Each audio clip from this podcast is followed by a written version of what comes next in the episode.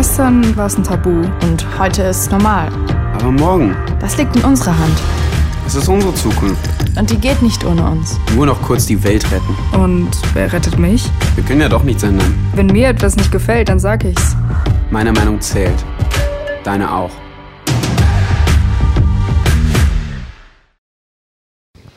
Ja, liebe Frau Ministerin Dorn, liebe Kulturdezernentin Ina Hartwig, ich freue mich, liebe Freundinnen und Freunde, ich freue mich sehr, dass wir so viel sind zu der doppelten Ereignis. Einmal die Ausstellungseröffnung und unser Streitbar, das ist eine Premiere. Wir machen das am Mittwoch und nicht am Donnerstag.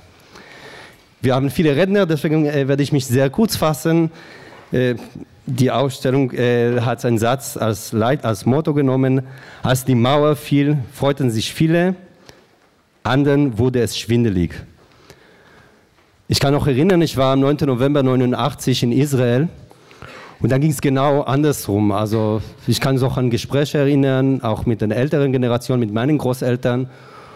Und ich kann sagen, die, alle wurde es erstmal schwindelig. Weil viele haben sich auch die Frage, äh, die Frage gestellt, wird sich die Geschichte wiederholen? Wird Deutschland noch stärker, übermächtig sein? Wird irgendwie ein Balance, das äh, nach dem Zweiten Weltkrieg dann wiederhergestellt hat, wird es auch äh, aus der, aus der Gleichgewicht geraten? Und diese Sorgen, die damals in Israel sehr stark waren, äh, waren wir aber nicht nur in Israel. Und die Ausstellung geht nicht auf der, meinen Blick aus Israel, sondern ist ein Blick von innen, eine innendeutsche Perspektive, aber es war nicht von denjenigen, die klassischerweise mit dem Mauerfall in Verbindung gebracht werden, sondern äh, von den schwarzen Jüdinnen und Juden und Migranten und ihre Perspektive auf, der, auf den Mauerfall. Ja, das, das ist meine Einleitung und äh, ich würde nur, bevor ich äh, dann abschließe und äh, das äh, Wort an die Rednerinnen weitergebe, nur mich bedanken. Also erstmal erst bei den Geldgebern das Ministerium für Wissenschaft und Kunst, das Kulturdezernat der Stadt Frankfurt, die Amadeo Antonio Stiftung und die Stiftung Union Investment. Ganz herzlichen Dank natürlich an alle allererster Stelle als unsere drei Kuratorinnen und Kurator, also an Marion Duberke, an Sonja Palada und an Robin Koss. Ich will an dieser Stelle auch sagen, Robin Koss ist der sozusagen mit der, aus der Seite der Bildungsstätte der Mitarbeiter und das seine allererste Ausstellung äh, in seiner neuen Funktion und äh, aus meiner unbefangenen Perspektive hat es hervorragend geleistet.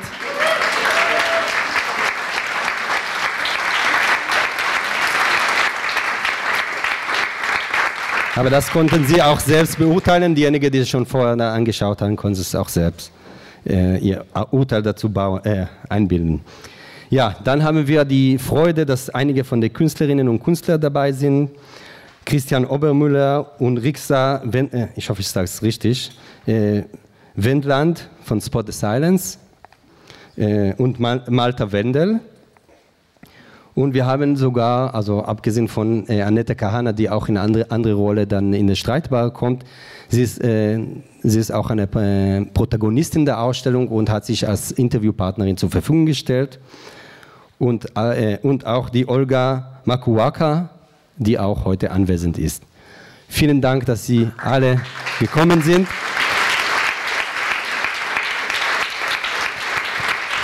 Ich werde ganz, herzlich die Frau Ministerin Dorn ein Großwort zu halten.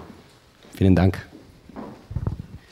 Vielen Dank, Herr Dr. Mendel, liebe Frau Hartwig, sehr geehrte Frau Abgeordnete, liebe Künstlerinnen und Künstler, sehr geehrte Damen und Herren, liebe Freunde der offenen Gesellschaft. Ich freue mich unglaublich, heute hier sein zu dürfen äh, bei dieser wirklich sehr besonderen Ausstellung. Wir reden ja in diesen Tagen zum Glück häufig und viel über 30 Jahre Mauerfall, aber ich finde, diese Ausstellung ist ein wunderbares Puzzleteil äh, zu den Geschichten, zu denen wir sonst eben lange nicht geschaut haben und umso wichtiger, dass wir es endlich tun.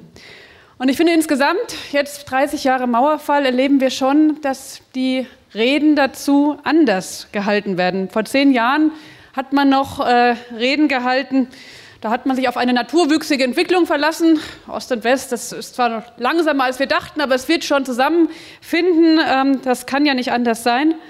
Und heute ist immer mehr die Erkenntnis gewachsen, so ist es nicht. Wir müssen steuern, wir müssen etwas tun. Und äh, genau deswegen, glaube ich, passt diese, diese Ausstellung so wunderbar, weil sie endlich da einen Fokus, einen Spot drauf legt, wo bisher noch nicht viele Geschichten erzählt worden sind, was bisher vernachlässigt ist, was vielleicht nicht reingepasst hat in diese große, ja auch wundervolle Geschichte, dass das zusammenwächst, was zusammengehört. Und ich finde, es sind sehr, ich durfte jetzt kurz schon mal ein paar Blicke drauf werfen, es sind wirklich ähm, beeindruckende künstlerische Werke, Erinnerungen, Zeugnisse von politisch Arbeitenden, die, und das muss man immer wieder sagen, sehr häufig persönlich angefeindet wurden für das, was sie getan haben, die Häme erlebt haben. Und diesem Mut und dieser Unbeirrbarkeit dieser Menschen, der verdient unseren aufrichtigen Respekt. Und ich glaube auch fest, hätte man den Opfern und den Betroffenen von, Antisemitismus und Rassismus zugehört, Hätte man die Ereignisse der Wende ähm, auch aus deren Blick verfolgt und nicht nur von der Mehrheitsgesellschaft, dann hätte man früh ahnen können, dass an der Einheit etwas nicht stimmen kann, wenn Nationalismus, Ausgrenzung, offene Gewalt gegen Minderheit schon damals zu einer, ich traue es kaum zu sagen, neuen Normalität verkommen. Und gerade jetzt mit dem spürbaren Rechtsruck, den wir erleben, mit den jüngsten Gewalttaten in Halle, da gibt es einen klaren Auftrag für all diejenigen, die für eine plurale, für eine demokratische, für eine liberale Gesellschaft stehen. Und umso lauter die Rechtspopulisten mit ihren Vereinfachungen, mit ihrer verrohenden Sprache, mit ihren völkischen Tönen, umso lauter sie sind, umso vernehmbarer müssen wir sein. Müssen wir sein, die für Vielfalt stehen, für das Recht auf Unterschiedlichkeit. Und umso engagierter müssen wir kämpfen. Da glaube ich ganz fest dran, um den Zusammenhalt in dieser Gesellschaft.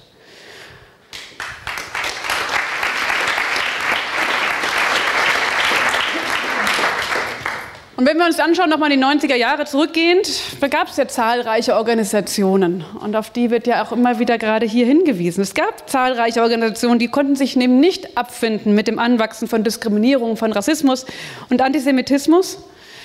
Viele Selbsthilfeorganisationen, viele betroffene zivilgesellschaftliche Vereine, Künstlerinnen, Künstler, Aktivistinnen, Aktivisten. Das Problem war, dass lange sie die Rolle bekommen haben des Spielverderbers, dass ihnen genau deswegen leider zu oft nicht zugehört worden ähm, ist und dass man gedacht hat, dass sie ja alles ins schlechte Licht rücken wollen, dass sie die positiven Entwicklungen damit vernachlässigen.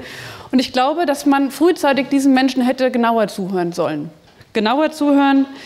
Vielleicht wäre manches heute nicht so, wenn wir das mehr gemacht hätten. Und spannend ist auch das nationale Selbstbild, was damals die beiden deutschen Staaten hatten. Deutschland ist ein Einwanderungsland, es war ein Einwanderungsland und das war es damals, aber viele haben es eben so nicht wahrnehmen wollen.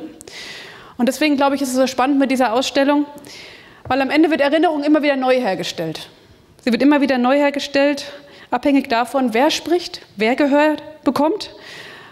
Und auf diese Weise können wir uns, glaube ich, mit dieser Ausstellung, mit dieser fragenden Auseinandersetzung über die deutsche Wiedervereinigung unsere offizielle Geschichte der Wiedervereinigung um wesentliche Aspekte ergänzen. Und ich will nicht falsch verstanden werden. Ich will auf keinen Fall nur das Negative in den Fokus nehmen bei der Wende. Das war die historische demokratische Errungenschaft. Aber ich glaube ganz fest, dass neben den unglaublichen Chancen, die die Wende gebracht hat für die einzelnen Menschen, und es sind weit mehr als die riesigen, das dürfen wir uns nie vergessen, die vielen Entwicklungs- und Freiheitsräume, die neu dazugekommen sind, aber um die Einheit zu vollenden, um wirklich sagen zu können, dass wir, ja eigentlich um damit beginnen zu können, die Einheit zu vollenden, da müssen wir eben auch auf die Geschichten schauen, die nicht so schön sind, die wir nicht so gern hören und wo wir Fehler gemacht haben, alle miteinander. Und ich glaube, wenn wir uns auch dieser Seite der Geschichte stellen können, dann können wir die Einheit wirklich vollenden. Und insofern ist es ein wunderbarer Baustein dafür, was 30 Jahre nach dem Mauerfall in dieser Gesellschaft passieren muss, soll und immer stärker werden muss. Und insofern bedanke ich mich bei all Ihnen, die Sie so engagiert diese Ausstellung vorangebracht haben. Diese kleinen Puzzle, glaube ich, bringen unsere Gesellschaft weit mehr voran als so manche andere Dinge, über die wir heute reden. Vielen Dank.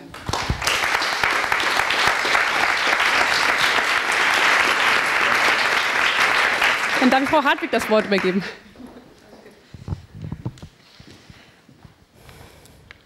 Ja, liebe Frau Staatsministerin Dorn, lieber Miron Mendel, äh, sehr geehrte Frau Professor Forutan, sehr geehrte Frau Kahane, sehr geehrte Frau Shapira, meine sehr verehrten Damen und Herren, ich muss jetzt einfach mal von dem Recht der Älteren Gebrauch machen.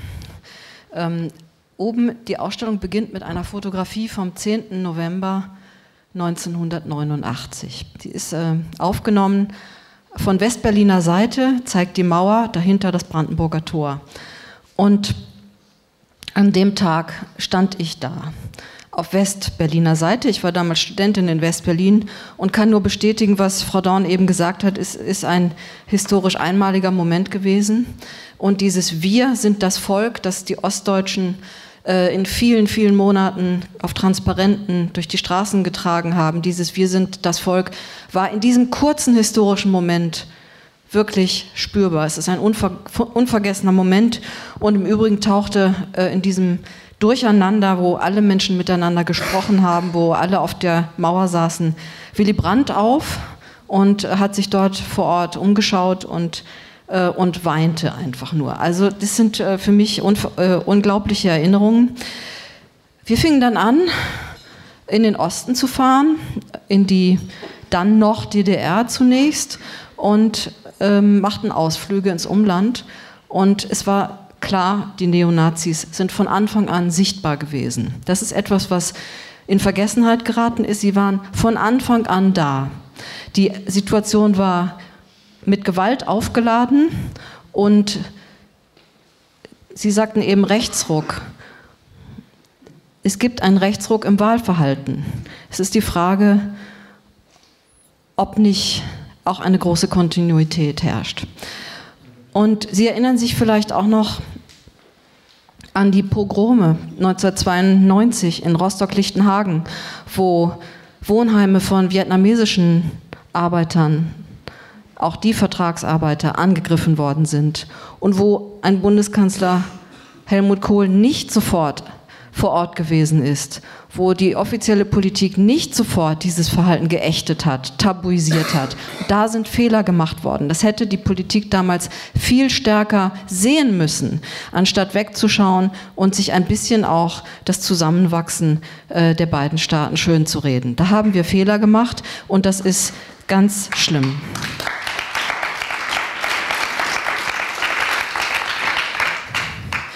Finde es großartig, dass Sie hier streiten über dieses Thema der Identität, über das Thema ähm, der Ausgegrenzten, die in der DDR schon ausgegrenzt waren, äh, heute noch ausgegrenzt sind, dass Sie darüber streiten. Das Thema der Identität ist eines, das in unserer offiziellen Wahrnehmung äh, viel stärker als früher eine richtige Spaltung der Gesellschaft hervorgerufen hat. Wir müssen uns fragen, wo verlaufen denn eigentlich die Gräben genau? Es wird immer behauptet, zwischen Ost und West verlaufe der Graben. Ich bin mir da gar nicht so ganz sicher. Man muss auch darüber sprechen, ob nicht zwischen verschiedenen Milieus die Gräben stärker verlaufen als noch früher. Ich erinnere auch daran, ich wundere mich, dass in den Debatten über 30 Jahre Mauerfall die eine eine Sache, die für viele Familien so wichtig war, eigentlich gar nicht vorkommt, nämlich dass es auch viele, viele Familien gab, die getrennt waren, die zum Teil im Westen lebten, zum Teil im Osten lebten. Familien, deren schwierige Beziehungen durch die Trennung, durch die Flucht der einen Teile der Familie in den Westen beispielsweise und die anderen, die dann geblieben sind, gefrustet waren oder überzeugt waren vom Staat oder gespitzelt haben für die Stasi. Ich erinnere daran, dass nach der Wende ähm, viele Familien äh, in den Stasi-Unterlagen bemerken mussten, dass Teile ihrer eigenen Familie sie ausgespitzelt haben. Also diese Spaltung geht auch durch die Familien selbst und ähm, das ist ein Aspekt, der in meinen Augen noch viel zu wenig debattiert wird und damit auch die Frage, auch das ähm, sage ich äh, immer wieder gerne, die Frage, was das eigentlich auch sozusagen für unser Gefühlsleben bedeutet. Ähm, ich glaube, dass die Psychoanalyse, die sich zu Adornos Zeiten ja noch sehr gerne ins gesellschaftliche Analysieren eingemischt hat, ähm, dass sie uns hier auch ein bisschen helfen könnte, äh, diese Phänomene von Frust, Gewaltausbrüchen äh, und ähm, neurotischen Spaltungsphänomenen zu erklären. Ich finde das sehr gut, dass Sie hier auch über die äh, ostdeutsche Identität sprechen.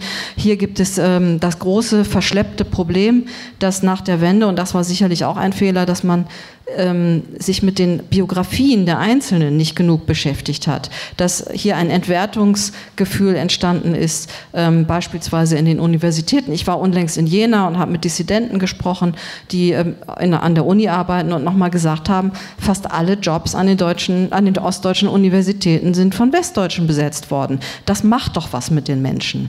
Ähm, das war ganz gewiss in der Massivität äh, auch ein Fehler.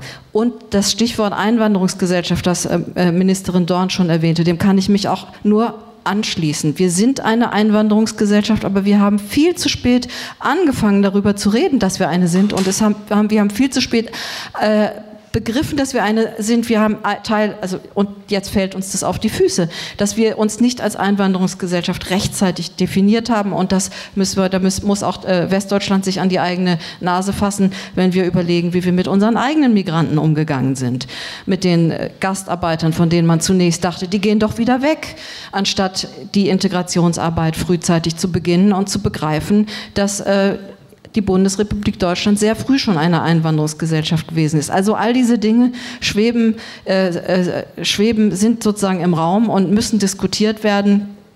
Und ähm, die Spaltung zu äh, verschärfen kann nicht die Lösung sein, sondern wir müssen uns überlegen, wie wir wieder zusammenkommen, wie wir einen Konsens finden, wie wir uns als Einwanderungsgesellschaft definieren können, wie wir integrieren können, wie wir verschiedene Identitäten zusammenführen, als immer alles auseinander zu definieren. Und deshalb begrüße ich diese Ausstellung auch sehr. Übrigens, das Thema Vertragsarbeiter war natürlich kein Geheimnis in der DDR. Die meisten waren ähm, getrennt von der restlichen Bevölkerung. Es gab aber auch viele Liebesbeziehungen und ich habe mich sehr gefreut, oben einen äh, Liebesbrief zu lesen einer ähm, Frau aus der DDR, ich glaube, sie heißt Helga, die ihrem früheren Freund äh, aus Mosambik geschrieben hat, der dann schon wieder zurückgegangen war. Ähm, und es ist, lesen Sie sich diesen Brief durch, dann äh, verstehen Sie wirklich etwas, was auch zwischenmenschlich so groß sein kann, dass es eben auch vieles überwindet, was auf der staatlichen Ebene ähm, verloren gegangen ist und, äh, und wo viele Fehler gemacht worden sind. Das sind jetzt einfach ein paar Assoziationen, die ich äh, spontan ähm, hier ähm, formuliert habe. Es ist keine, ähm, kein Grußwort im, im, traditionellen Sinne. Sehen Sie mir das nach. Es war einfach sozusagen durch die persönliche, durch die äh, Erinnerung an diese Situation ähm, äh, ausgelöst. Ich finde es großartig, dass hier diese, die Ausstellung stattfindet, dass erinnert wird an, äh, an die Menschen, die ausgegrenzt worden sind von der offiziellen Erinnerungspolitik, von der offiziellen, ähm, von dem offiziellen Deutschlandbild und zwar auf ostdeutscher als auch auf westdeutscher Seite. Wir ähm, nehmen die Chance wahr, hier zu streiten, ins Offene hinein und, ähm, und auch wirklich zu ringen um die Fragen, die gar nicht so einfach zu beantworten sind. Herzlichen Glückwunsch zu dieser Ausstellung. Ähm, ich wünsche Ihnen noch einen schönen Abend und gibt es jetzt noch ein, kann ich das Mikro noch weitergeben? Weiterreichen?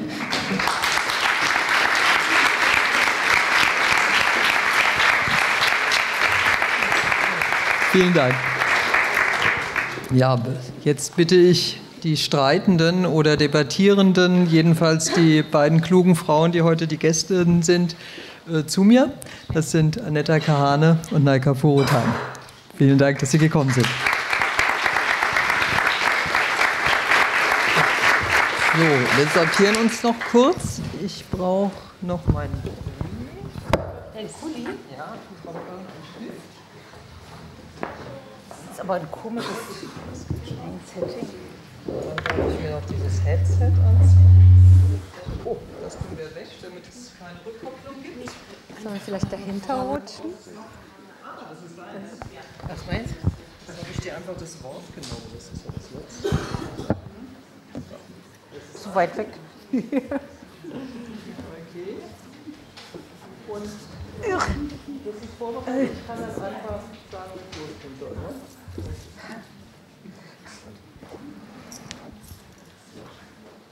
Gucken, ob das gut ist.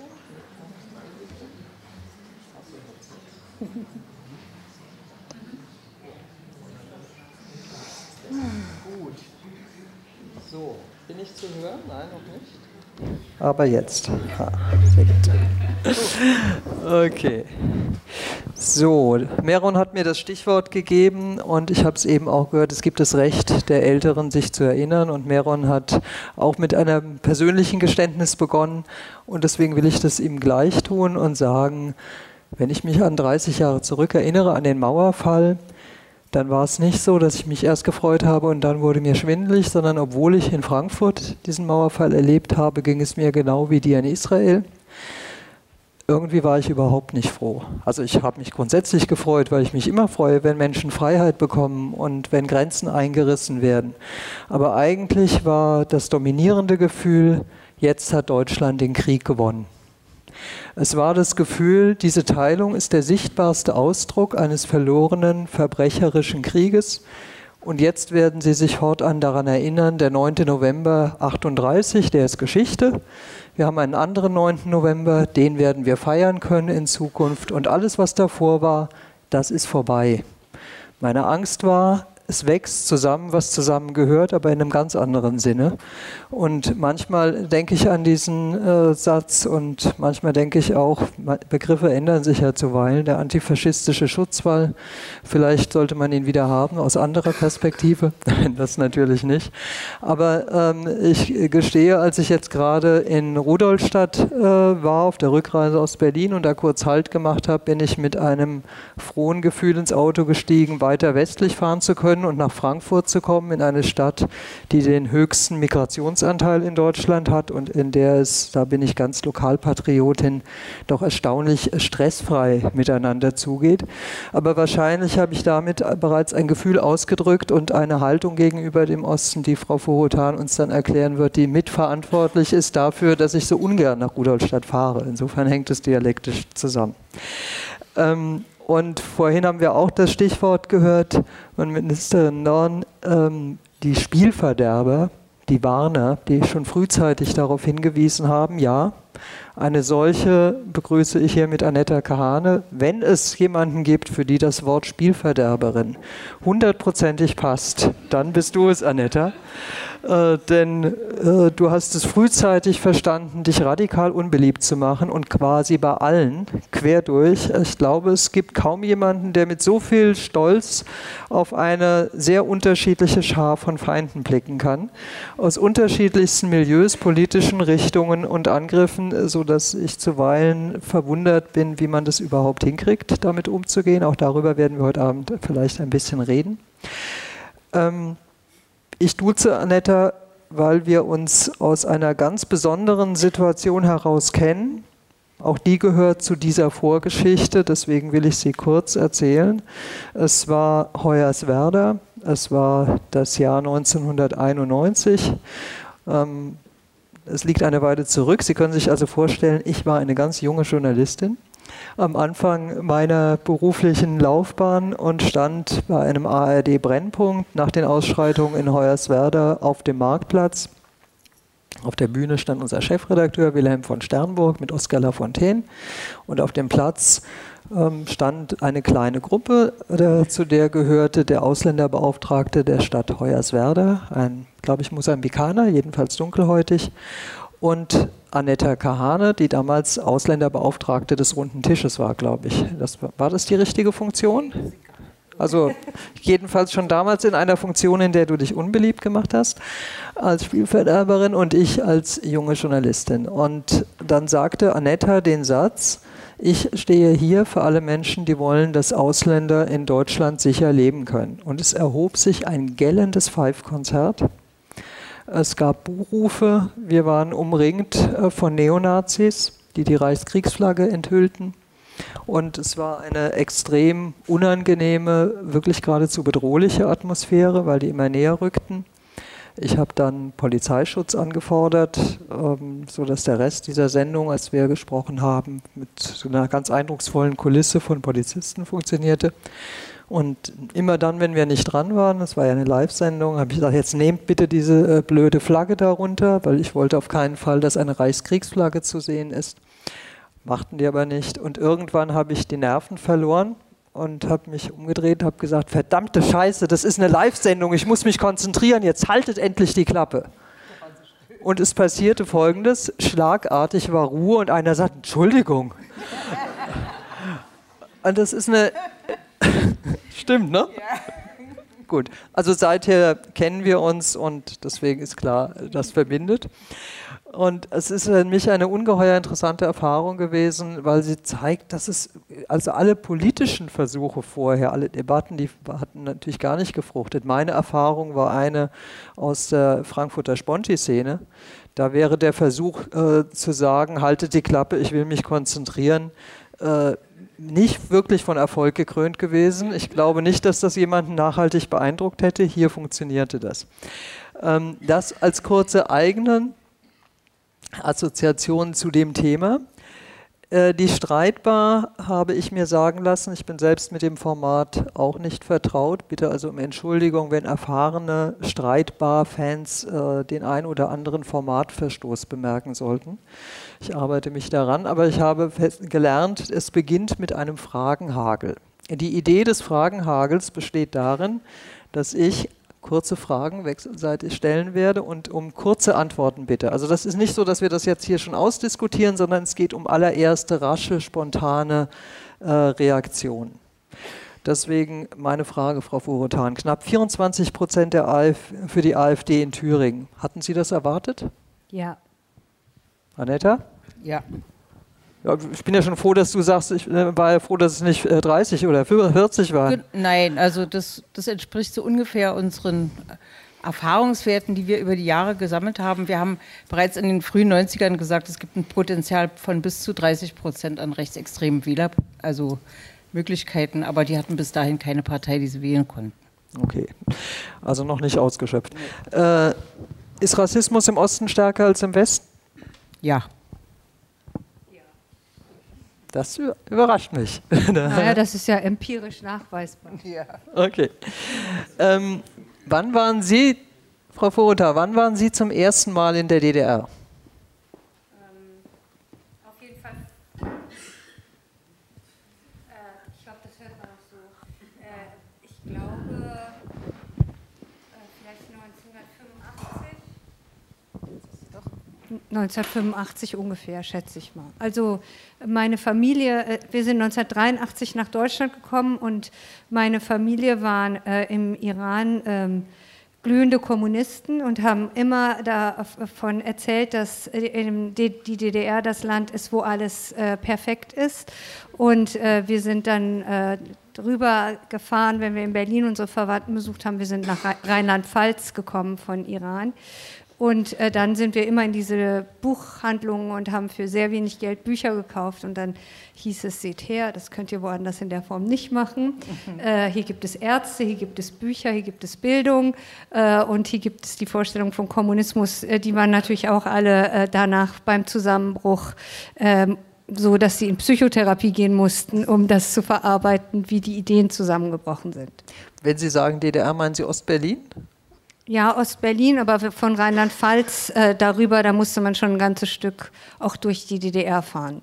Durfte aber auf der Transitstrecke mhm. nach Berlin, wie ich noch gut erinnere, nicht anhalten, außer im Intershop. Aber das wird den Jüngeren gar nichts mehr sagen. Aber es gab diese berühmten Shops, wo man für wenig Westgeld äh, Luxuswaren, die für die DDR-Bürger unerschwinglich waren und unerreichbar günstig einkaufen konnte. Genau. Ähm, wann warst du zum ersten Mal im Westen? Im Westen? In Westdeutschland. Ach so. In der Bundesrepublik. Äh, warte mal, ich glaube, das war. Meinst du nach 61? Na, ich, ich war meine, vorher, vorher. Ich bin ja, ich bin ja noch, noch ein Stückchen älter. Also ich war auch vor 61 schon. Wir hatten, wir gehörten zu denen, die Familie im Westen hatten. Und äh, bis zum Mauerfall war ich da ganz oft, weil ich habe dann zum Teil bei meiner Großmutter gelebt, bei meinen Großeltern in Dahlem. Und als die Mauer gebaut wurde, war dann das nicht mehr möglich. Aber da meine Eltern äh, Ausland, im Ausland sehr viel unterwegs waren, war ich dann auch immer mal im Ausland. Und dann Westdeutschland war nicht so das Ding. Also Westberlin später dann wieder mal. Hättest du da lieber gelebt oder bist du gerne zurückgegangen dann jeweils, wenn du mal warst? Ähm, das, diese Frage hat sich mir nicht wirklich gestellt. Also ich war als neu, als Dreijährige bin ich nach Indien, nach Delhi gekommen und das war Äh, da ich ich meine jetzt schon ein Alter, in dem du doch etwas freier als als Dreijährige entscheiden konntest. Ja, aber ich bin sehr, sehr multiethnisch, multikulturell geprägt und Deutschland hat mich nicht so interessiert. Die Frage war, gehe ich nach Brasilien oder nach Peru? Eher sowas. Also das andere Deutschland hat mich überhaupt nicht interessiert.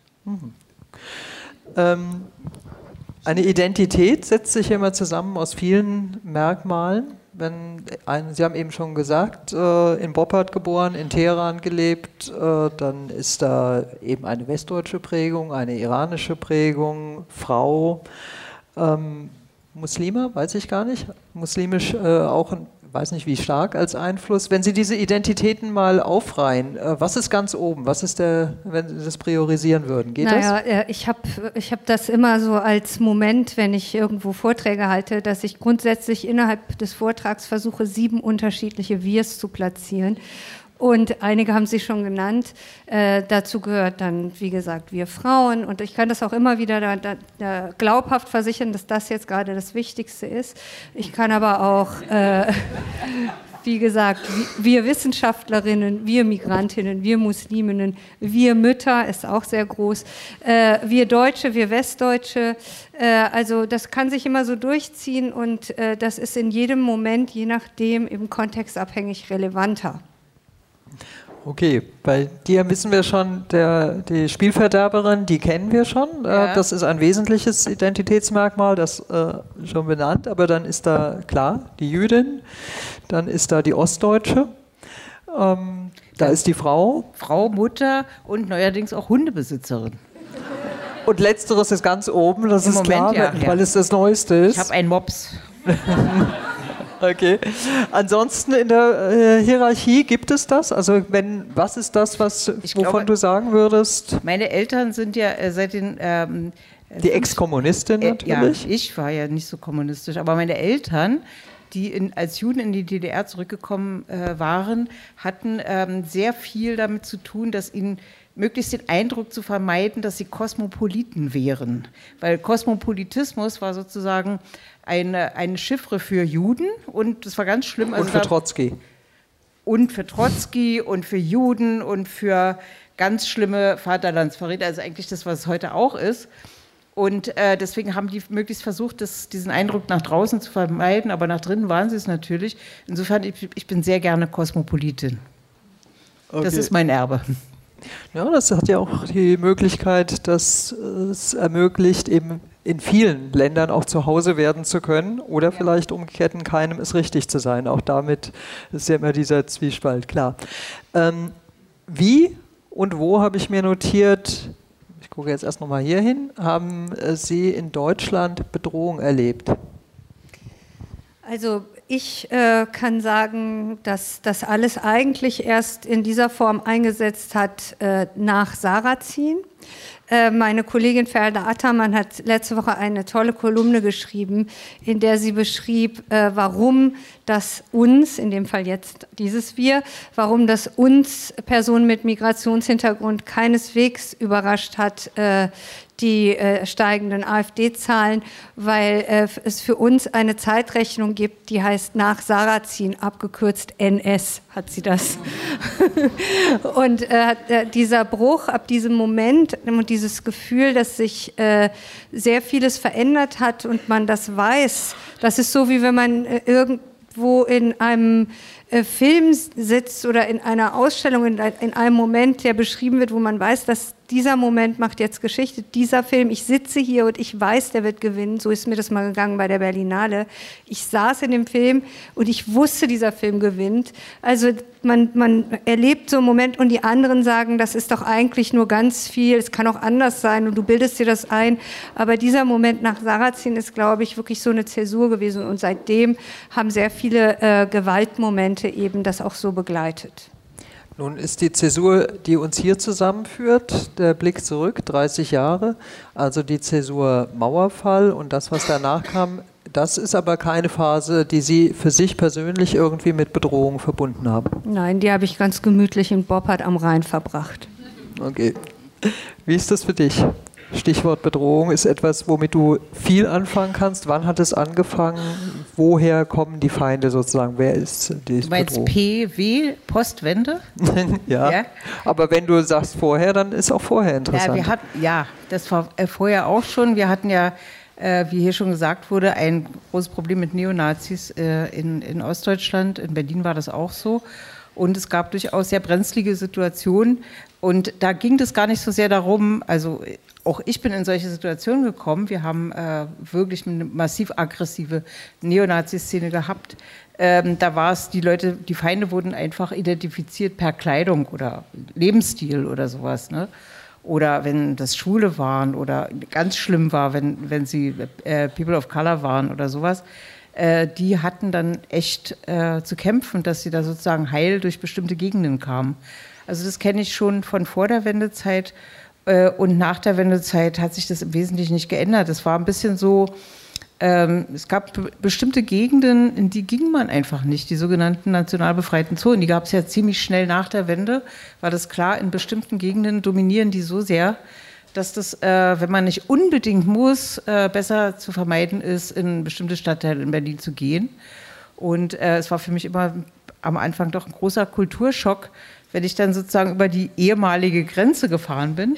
Und da plötzlich war das ganz normal, dass äh, so unterschiedliche Menschen durch die, äh, durch die Straßen gingen. Ich bin immer die Wollangstraße von Pankow nach Wedding gefahren und, äh, und auch zurück. Und es war sozusagen so klar, dass genau an der Brücke, wo, der, wo früher die Mauer war, hörte es plötzlich total auf, dass da irgendwelche Menschen mit, mit Migrationsgeschichte waren. Ja?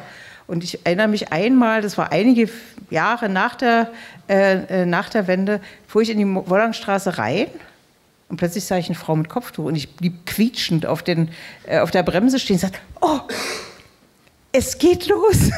Die Vereinigung passiert, ja. Aber die äh, Bedrohungslage hat sich da auch noch nicht verbessert. Das äh, hat sich verändert. Jetzt kommt die Bedrohung übers Internet und, äh, äh, und per Post sozusagen und äh, durch irgendwelche äh, ehemaligen Soldaten, die dann äh, mit irgendwelchen Waffen durch die Gegend rennen und man hofft, dass äh, da im Moment gerade keiner um die Ecke kommt. Äh, das ist anders geworden. Ne? Das ist nicht mehr der Skinhead, der da mit dem, mit dem Baseballschläger durch die Gegend läuft. Aber es ist Bedrohung von rechts ausschließlich oder? Äh, Im Moment ja. Im Moment ja. Also ich hatte auch mal eine Situation, wo wir, es war in der Zeit, wo wir angefangen haben äh, zu organisieren gegen Demonstrationen gegen den Al-Quds-Tag in Berlin.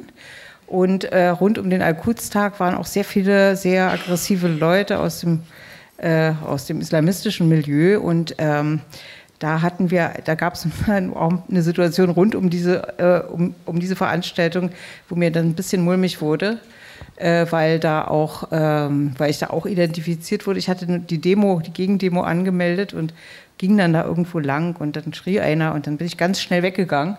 Das war auch eine unangenehme Situation, ähm, aber das ist eher, das, das ist eher sehr selten. Also im Moment haben wir ähm, äh, man hört immer wieder von Überfällen auf, äh, auf äh, Juden in Berlin. Mir selbst ist das Gott sei Dank noch nicht, äh, noch nicht passiert. Ich kriege diese Beschimpfungen, wie gesagt, nur über das, übers Internet und manchmal so Pöbeleien auf der Straße, wenn ich da irgendwo lang gehe mit meinem Mops. Das ist ja schon so, wir haben die, du hast es eben genannt, die national befreiten Zonen. Aus jüdischer Perspektive sind da noch No-Go-Areas dazugekommen, äh, wegen dem Westen. Reden wir vielleicht auch noch ein bisschen genauer drüber. Für den Moment würde ich äh, erstmal einen kurzen Bruch machen, dich aber fragen, was meinst du, sind heute mehr Menschen rassistisch und antisemitisch in Ostdeutschland als vor 30 Jahren oder weniger? Ähm, ich glaube, der Unterschied zwischen von vor 30 Jahren und jetzt ist, die Karten liegen auf dem Tisch. Jetzt äh, ist es klar, diejenigen, die rassistisch sind, äußern sich rassistisch. Diejenigen, die gegen Rassismus sind, äußern sich auch entsprechend, also jedenfalls die Mehrheit. Es hat sozusagen eine, ähm, wie, wie, also es hätte sich das so zurechtgerüttelt. Ich glaube nicht, dass die Gesellschaft gespaltener geworden ist. Es ist nur einfach offener. Also es, es liegt auf dem Tisch. Und wir haben das ja erlebt in den 90er Jahren, dieses verdruckste nicht drüber reden und so eine ganz starke Aggression dabei zurückhalten, ähm, die sich dann ab und zu dann in äh, äh, wahnsinnigen Gewalttaten äh, sozusagen ent, entäußert hat. Ähm, die Zeit äh, ist jetzt anders. äh, wir hatten, ich hatte immer Angst, dass es irgendwann mal eine Partei geben würde, die das aufnimmt. Äh, weil sozusagen das eine ist, es wird dann auf der, auf der einen Seite, es wird sichtbar und damit auch beschreibbarer und äh, man hört uns zu. Und auf der anderen Seite, es hat eine Sogwirkung. Also die Leute, die es bisher, die sozusagen durch Ächtung davon abgehalten waren, äh, sich ebenso zu äußern, die äh, fühlen sich jetzt befreit und haben so das Gefühl, jetzt können sie es endlich auch mal sagen. Also mein Eindruck ist nicht, dass es was Neues ist, sondern es ist tatsächlich eine Kontinuität. Und, und auch in der Quantität würdest du sagen, kein dramatischer Unterschied? Äh, Nein, ich bin ja eine Optimistin und äh, ich denke mal, 30 Prozent ist das Potenzial. Das heißt ja nicht, dass alle von den 30 Prozent AfD wählen. Es gibt welche, die wählen nicht oder die wählen was anderes. Aber das ist, glaube ich, schon, äh, schon so. Und ähm, ich hoffe, das wird nicht mehr, weil es sozusagen so ansteckend ist. Ne? Weil die Barrieren nicht da sind, die dagegen halten. Das äh, ist in Ostdeutschland eben ein bisschen anders noch als im Westen. Also gab in Ostdeutschland keine großen und starken Organisationen gleich nach der Wende, die wie die etablierten, äh, weiß was ich, äh, Wohlfahrtsverbände, Kirchen, Gewerkschaften und diese ganzen starken Institutionen in der, innerhalb der Zivilgesellschaft, abgesehen von den vielen Vereinen und, und, und Selbstorganisationen, das gab es im Osten nicht. Das war total leer. Ja?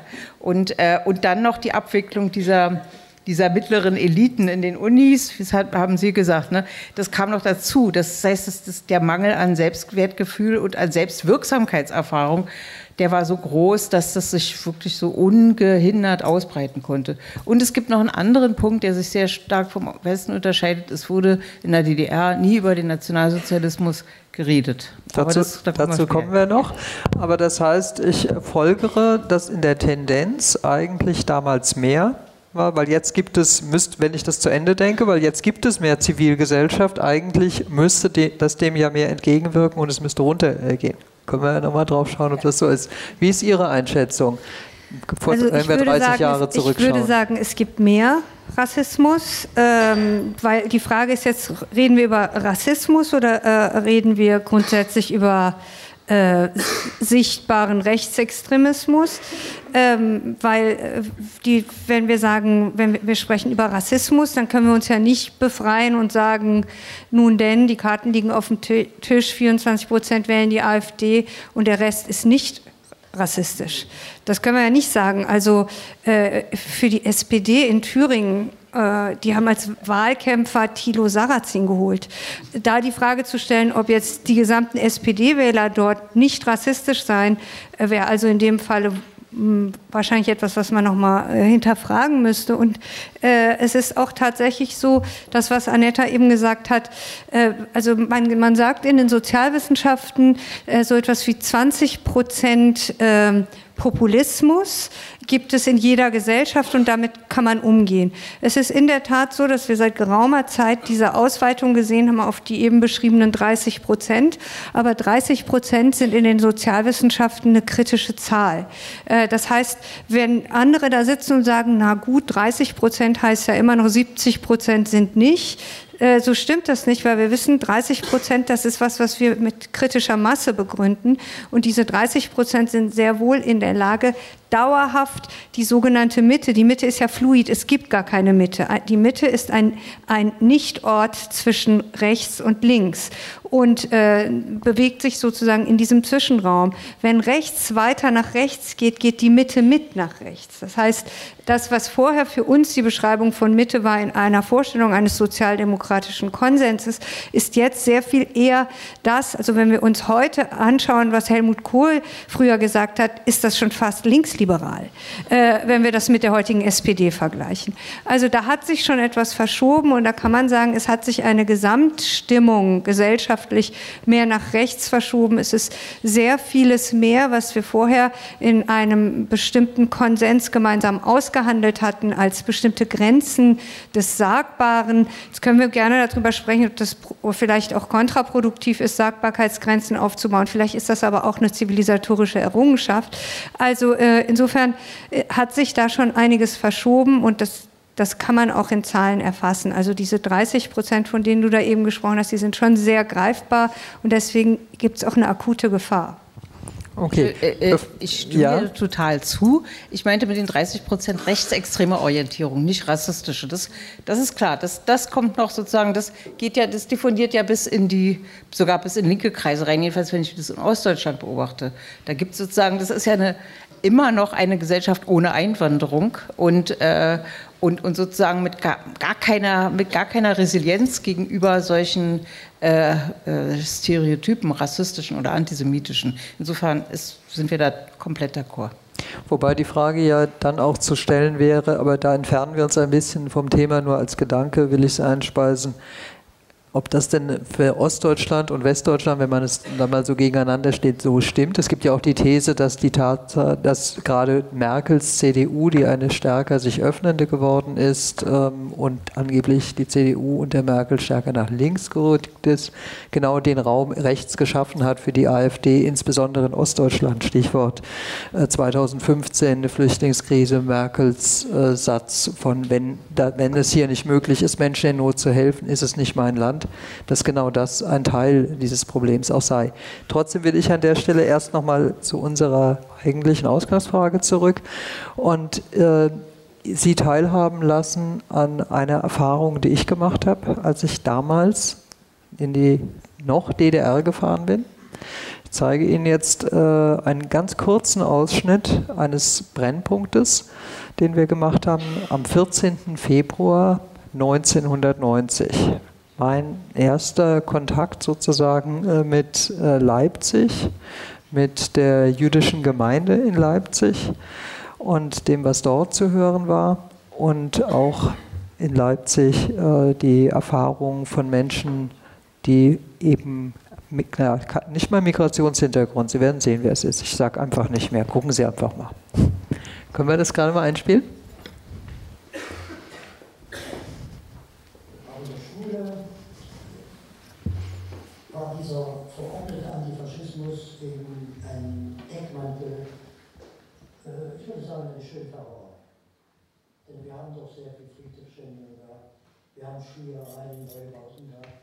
Wir haben Schmierereien in Schulen gehabt. Wir haben ähm, Anrufe gehabt, auch in unserer Gemeinde. Äh, äh, da wurde zum Beispiel gesagt, äh, die Sekretärin meldet sich hier als jüdische Landesgemeinde. Wer ist das? Juden? Gibt es die denn auch noch? Und dann immer so abgehackt. Im Buchenwald äh, stehen die Öfen noch bereit. Und äh, unsere Sekretärin war sehr schockiert, dass so etwas möglich ist, ja. Aber das war möglich.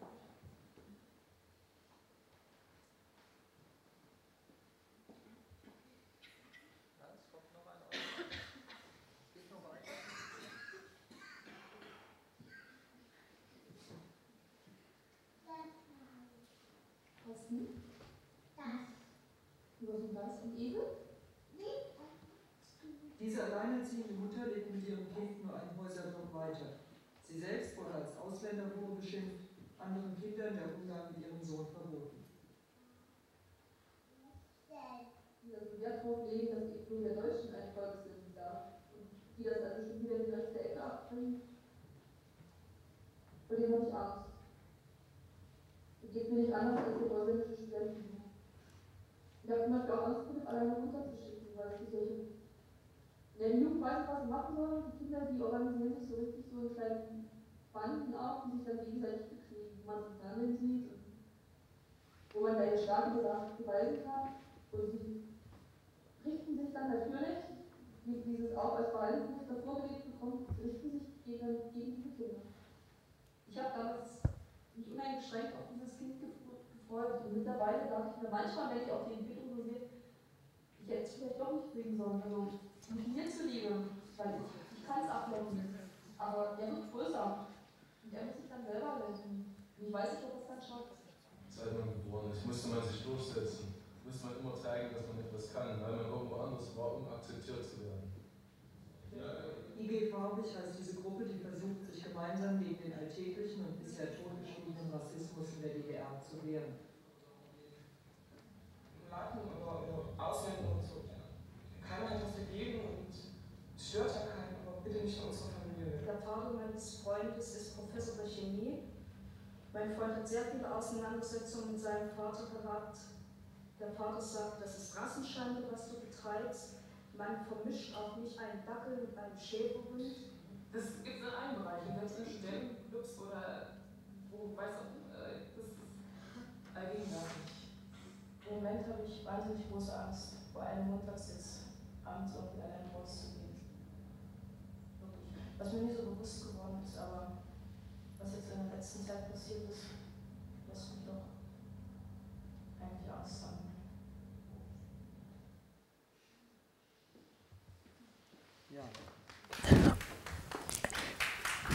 Gut. Ich fand es interessant. Ich habe das in Vorbereitung unseres heutigen Abends äh, mir angeschaut. Es gibt noch sehr viel mehr Material. Es ist wirklich äh, aufschlussreich, sich das heute nochmal anzuschauen. Wir haben das, wie gesagt, am 14. Februar 1990 gemacht als ARD-Brennpunkt zum Thema Ausländerfeindlichkeit und haben, wenn ich mich richtig erinnere, sehr viel negative Reaktionen gekriegt weil es etwas war, was auch da Spielverderber äh, war, etwas, was man gar nicht so wahrnehmen wollte. Und das Interessante ist aber auch für mich daran, was hier, hier beschrieben wird, ist, dass es quer durch die Milieus geht. Also da ist der Vater, der ist Professor.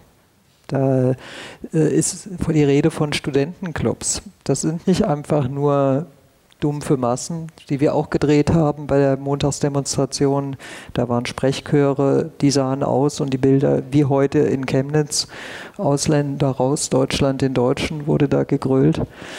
Ähm, Jetzt frage ich mich, Frau Vorotan, wenn ich Ihre These äh, richtig verstanden habe, dann äh, sagen Sie ja, es ist diese Erfahrung von Minderwertigkeit, also von Arroganz des Westens, von Bevormundung, von Diskriminierung, von Ausgegrenztsein, die dazu führt, dass damit Rassismus gestärkt wird, dass damit Antisemitismus wächst, dass es stärker, also klassisch würde man wahrscheinlich sagen, auch die Sehnsucht nach dem Sündenbock, dass man jemanden haben muss, äh, der noch weiter unten steht, äh, bei dem man selbst dann auch als sich überlegen fühlend auftreten kann, dass sozusagen der Westen einen wesentlichen Anteil an dem Erstarken des Rassismus und des Antisemitismus im Osten trägt. Richtig verstanden?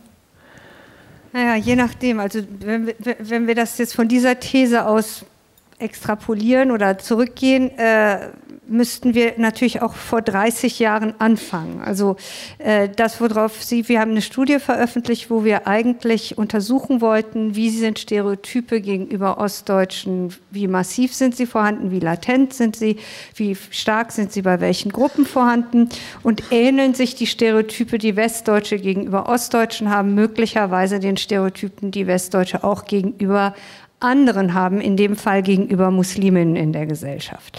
Äh, interessanterweise haben wir sehr viele Parallelen gefunden in der stereotypen Aussage, aber die Frage, auf die Sie hinaus wollen, ist ja dann zu sagen, äh, das kann ja gar nicht in einem Zusammenhang zum Westen stehen, weil Sie haben den Brennpunkt ja schon gemacht, 1991, da war das ja schon genauso. Äh, aber wir müssen ja eine Entwicklung uns betrachten und wir müssen sagen, 1991, also ich weiß nicht wann war, 1992 war Solingen, Solingen. Da ist die Familie Gensch verbrannt worden in Westdeutschland. Helmut Kohl hat den Außenminister hingeschickt, weil er der Meinung war, das ist kein innerdeutsches Problem, das ist ein ausländisches Problem. Kondoliert hat er damals dem türkischen äh, Staatspräsidenten. Äh, das heißt, äh, den Gedanken zu haben, das sei eine ostdeutsche Singularität, stimmt natürlich nicht. Und das ist möglicherweise auch etwas, was man sich immer wieder vor Augen führen muss, dass es natürlich einen selbst reinwäscht, wenn man das Problem verlagern kann. Äh, das, was wir uns überlegen können, ist, dass wir sagen, in den letzten 30 Jahren hat sich in Westdeutschland ein möglicherweise stärkerer antirassistischer Konsens etabliert und das ist in Ostdeutschland nicht passiert. Also wir müssen, wenn wir uns das vergleichend anschauen wollen, den Zeitpunkt N0 ansehen, damals, und dann nehmen wir mal Solingen als Vergleichskriterium und dann schauen wir uns 30 Jahre später an. Wenn wir sagen wollen, hat das möglicherweise Weise etwas mit Westverhalten zu tun.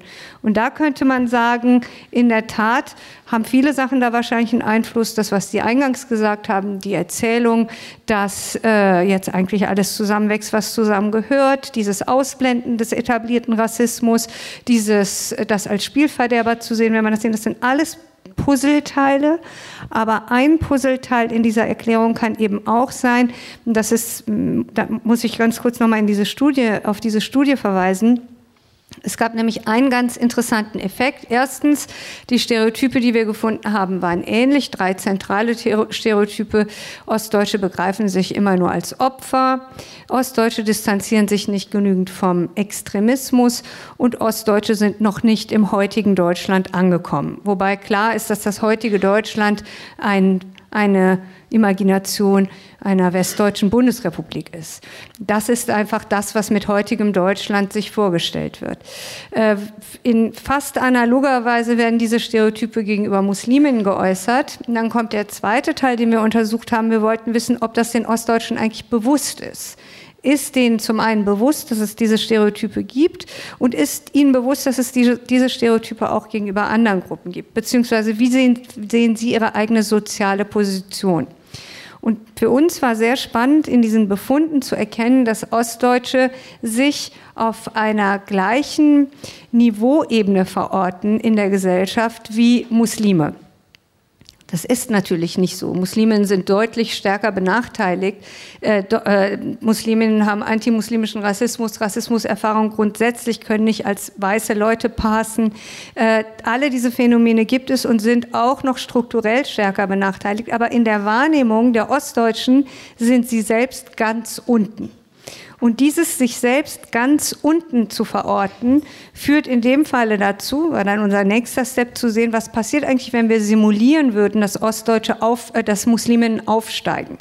Also wir haben dann eine Simulationsfrage gestellt, äh, ich hätte nichts dagegen, wenn immer, immer mehr Muslime in Führungspositionen aufsteigen. Oder ich würde mich bedroht fühlen, wenn es Bildungsaufstiege bei muslimischen Familien. Ich weiß nicht mehr genau, wie das formuliert war. In jedem Fall, was wir sehen konnten, ist, die Aufstiege von Muslimen wurden massiv abgewehrt.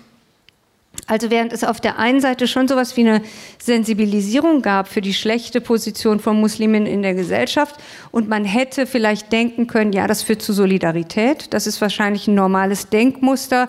Menschen, die sich bedroht fühlen, solidarisieren sich mit anderen Menschen, die sich bedroht fühlen. Das ist aber üblicherweise nicht so. Das ist ein schöner Gedanke aus internationaler Solidarität herausgedacht. Normalerweise ist es so, Menschen, die sich bedroht fühlen, werten andere Menschen, die sich bedroht fühlen, unter sich selbst ab. Das ist ein sozialpsychologisches Phänomen, was nichts mit Ostdeutsch, Chinesisch oder sonst irgendwas zu tun hat. Es ist einfach ein sozialpsychologisches Phänomen, dass wenn es das Gefühl gibt, um Platz zwei in der Gesellschaft zu konkurrieren, jede andere Personengruppe, die an einem vorbeiziehen könnte, ein noch mal stärkerer potenzieller Konkurrent ist. Das ist eher das, was wir versucht haben, darin zu analysieren.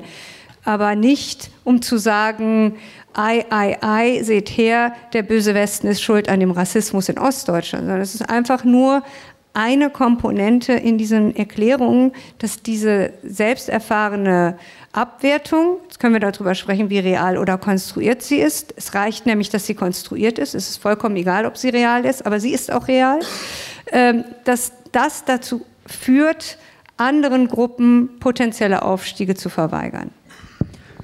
Ja, das verstehe ich. Ich merke, neben mir gibt es schon ganz viel Widerspruchsgeist. Ähm, Anetta, du hast sofort das Wort, äh, etwas aus deiner Position dazu zu sagen. Eine äh, Anmerkung liegt mir nur selbst dabei als Nachfrage der Seele. Sehen Sie einen Unterschied? Also wenn Sie sagen Solingen, man können auch Mölln zum Beispiel dazu nehmen, wir können Hüngste dazu nehmen. Es gab etliche äh, re äh, rechte Gewaltexzesse, äh, auch im Westen, das stimmt.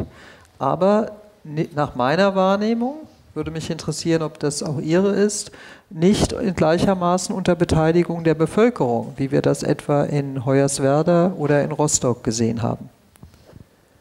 Aber Sie müssen sich auch ansehen, na, erstmal die Frage, würden Sie dem zustimmen, dass ja, da ein Unterschied ja. ist? Ja, ich würde dem zustimmen, dass es dort einen Unterschied gibt, selbstverständlich. Äh, ich, vielleicht lassen wir das erstmal hier so stehen und nehmen, weil ich würde gleich noch mal zu, äh, gerne nochmal zu AfD-Vergleichen übergehen. Mhm. okay, aber halten wir das erstmal fest. Wie siehst du es? Also ist es für mich ganz schwer, sozusagen äh, diese Art von Vergleich zwischen einer nicht, äh, zwischen einer äh, also ich glaube, es geht um Rassismus. Ja, es geht, äh, du sagst manchmal sagst du Migranten, manchmal sagst du Muslime, aber ich glaube, es geht um Rassismus. Also ich finde sozusagen, zum einen ähm, ist die Gruppe der, der Schwarzen noch weiter unten als die sozusagen der äh, Eingewanderten aus, äh, aus der Türkei oder aus dem arabischen Raum, also Muslime äh, in dem Fall. Also äh, ich glaube sozusagen, die, die Hierarchie von Rassismus ist noch, noch mal ein Stück krasser. Ähm, das ist das eine. Und das andere ist, ähm, äh, Rassismen auf so eine Weise kann man, das, also das ist etwas, was mir immer, das habe ich dir ja neulich schon mal gesagt, das geht mir irgendwie total gegen die, gegen die Seele, äh, da eine Parallelisierung zu, äh, äh wahrzunehmen, die im Prinzip äh, sozusagen die, Unterschied, die Unterschiede in den Phänomenen total verdeckt und nicht aufdeckt. Ähm, die äh, Leute, die in Ostdeutschland Diskriminierungserfahrungen gemacht haben, beziehungsweise die sich äh, äh, benachteiligt fühlen, können jederzeit, wenn sie nach Hamburg ziehen, äh, da aufsteigen, wenn sie äh, also die sind da total unauffällig. Die haben ja keine sozusagen ethnische Markierung. Ne? Und das äh, ist im Fall von Schwarzen oder von People of Color überhaupt nicht der Fall. Die bleiben das, ganz egal, wo sie hingehen. Und ich gebe dir recht, äh, Diskriminierungserfahrungen für diese Gruppen gibt es im Osten wie im Westen. Der Unterschied äh, im Osten ist, dass sozusagen die, ähm, dass der, die Bereitschaft in großen Gruppen äh, ähm, relativ undifferenziert äh, auf Minderheiten einzuprügeln oder sie zu hassen oder sie kollektiv äh, abzuwerten, sehr viel größer ist als im Westen. Und ich würde das auch ungern ethnisieren, das Problem. Also ich würde nicht sagen, die Ostdeutschen, weil wir haben ja in Ostdeutschland auch sehr viele äh, Leute, die äh, Minderheiten angehört haben und die äh, sich an der Stelle da überhaupt nicht gesehen fühlen. Also wir haben ja, ähm, die, die gehören ja genauso zu den Ostdeutschen. Ich habe eine ganze Reihe von, äh, von Freunden, die äh, aus, so wie, das, wie die Frau da mit dem Kind, dieses, das war wirklich sehr bedrückend war eben für mich, das zu sehen, ähm, äh, die so aufgewachsen sind wie dieses Kind in der DDR und ähm, die so groß geworden sind und die würden sich da sozusagen nicht mit, mit angesprochen fühlen. Also die würden sich sozusagen einem fiktiven ostdeutschen Kollektiv an der Stelle überhaupt nicht selber zuordnen. Die äh, sozusagen die, der tiefe Rassismus, die es sowohl im Osten als auch im Westen gibt, ist etwas, was geerbt wurde, was sozusagen aus Generationen äh, davor äh, entstanden ist und die Frage ist, wie, gehen, wie sind die jeweiligen Gesellschaften in der Lage gewesen, damit umzugehen? Und ähm, wenn ich sozusagen über das Thema ähm, äh, soziale Benachteiligung oder Benachteiligung im Spannungsverhältnis zu Rassismus höre, dann fühle ich mich mal an manchen Stellen äh, so ein bisschen an die DDR erinnert, wo das Erklärungsmuster für Faschismus auch war, dass die unterdrückten Massen ja keine Arbeit hatten und deswegen zwangsläufig antisemitisch werden mussten. Also das war das Erklärungsmuster, das man uns in der DDR für den Faschismus es gegeben hat. Und das fand ich als Kind immer schon sehr erschreckend, weil das sozusagen nicht den, äh, der Erfahrung, äh, keinerlei Erfahrung aufgegriffen hat und überhaupt nichts gesagt hat, außer ihr müsst euch damit abfinden, das ist sozusagen schicksalhaft. Äh, mit dem Kapitalismus und mit dem ganzen Unterdrückungsmechanismus äh, verbunden. Und in dem Moment, wo man den aufhebt, nämlich im Sozialismus, dann ist auch alles wieder gut. Und das äh, triggert bei mir ganz viele äh, dieser Erfahrungen und äh, auch ähm,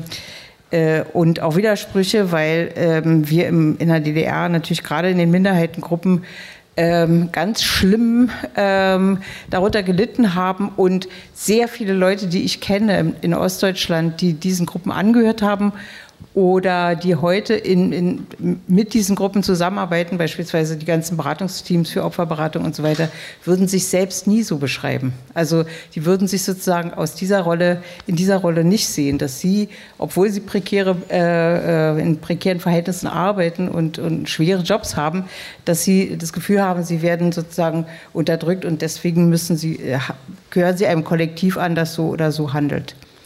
Das finde ich, wenn ich das kurz aufgreifen darf, insofern interessant, weil bei dem Ausschnitt, den Sie gesehen haben, wir haben ein Experiment dann auch gemacht. Diese IG Farbig-Gruppe hat sich an einem Montag mit einem Transparent hingestellt, auch wir sind das Volk, stand da drauf zum einen.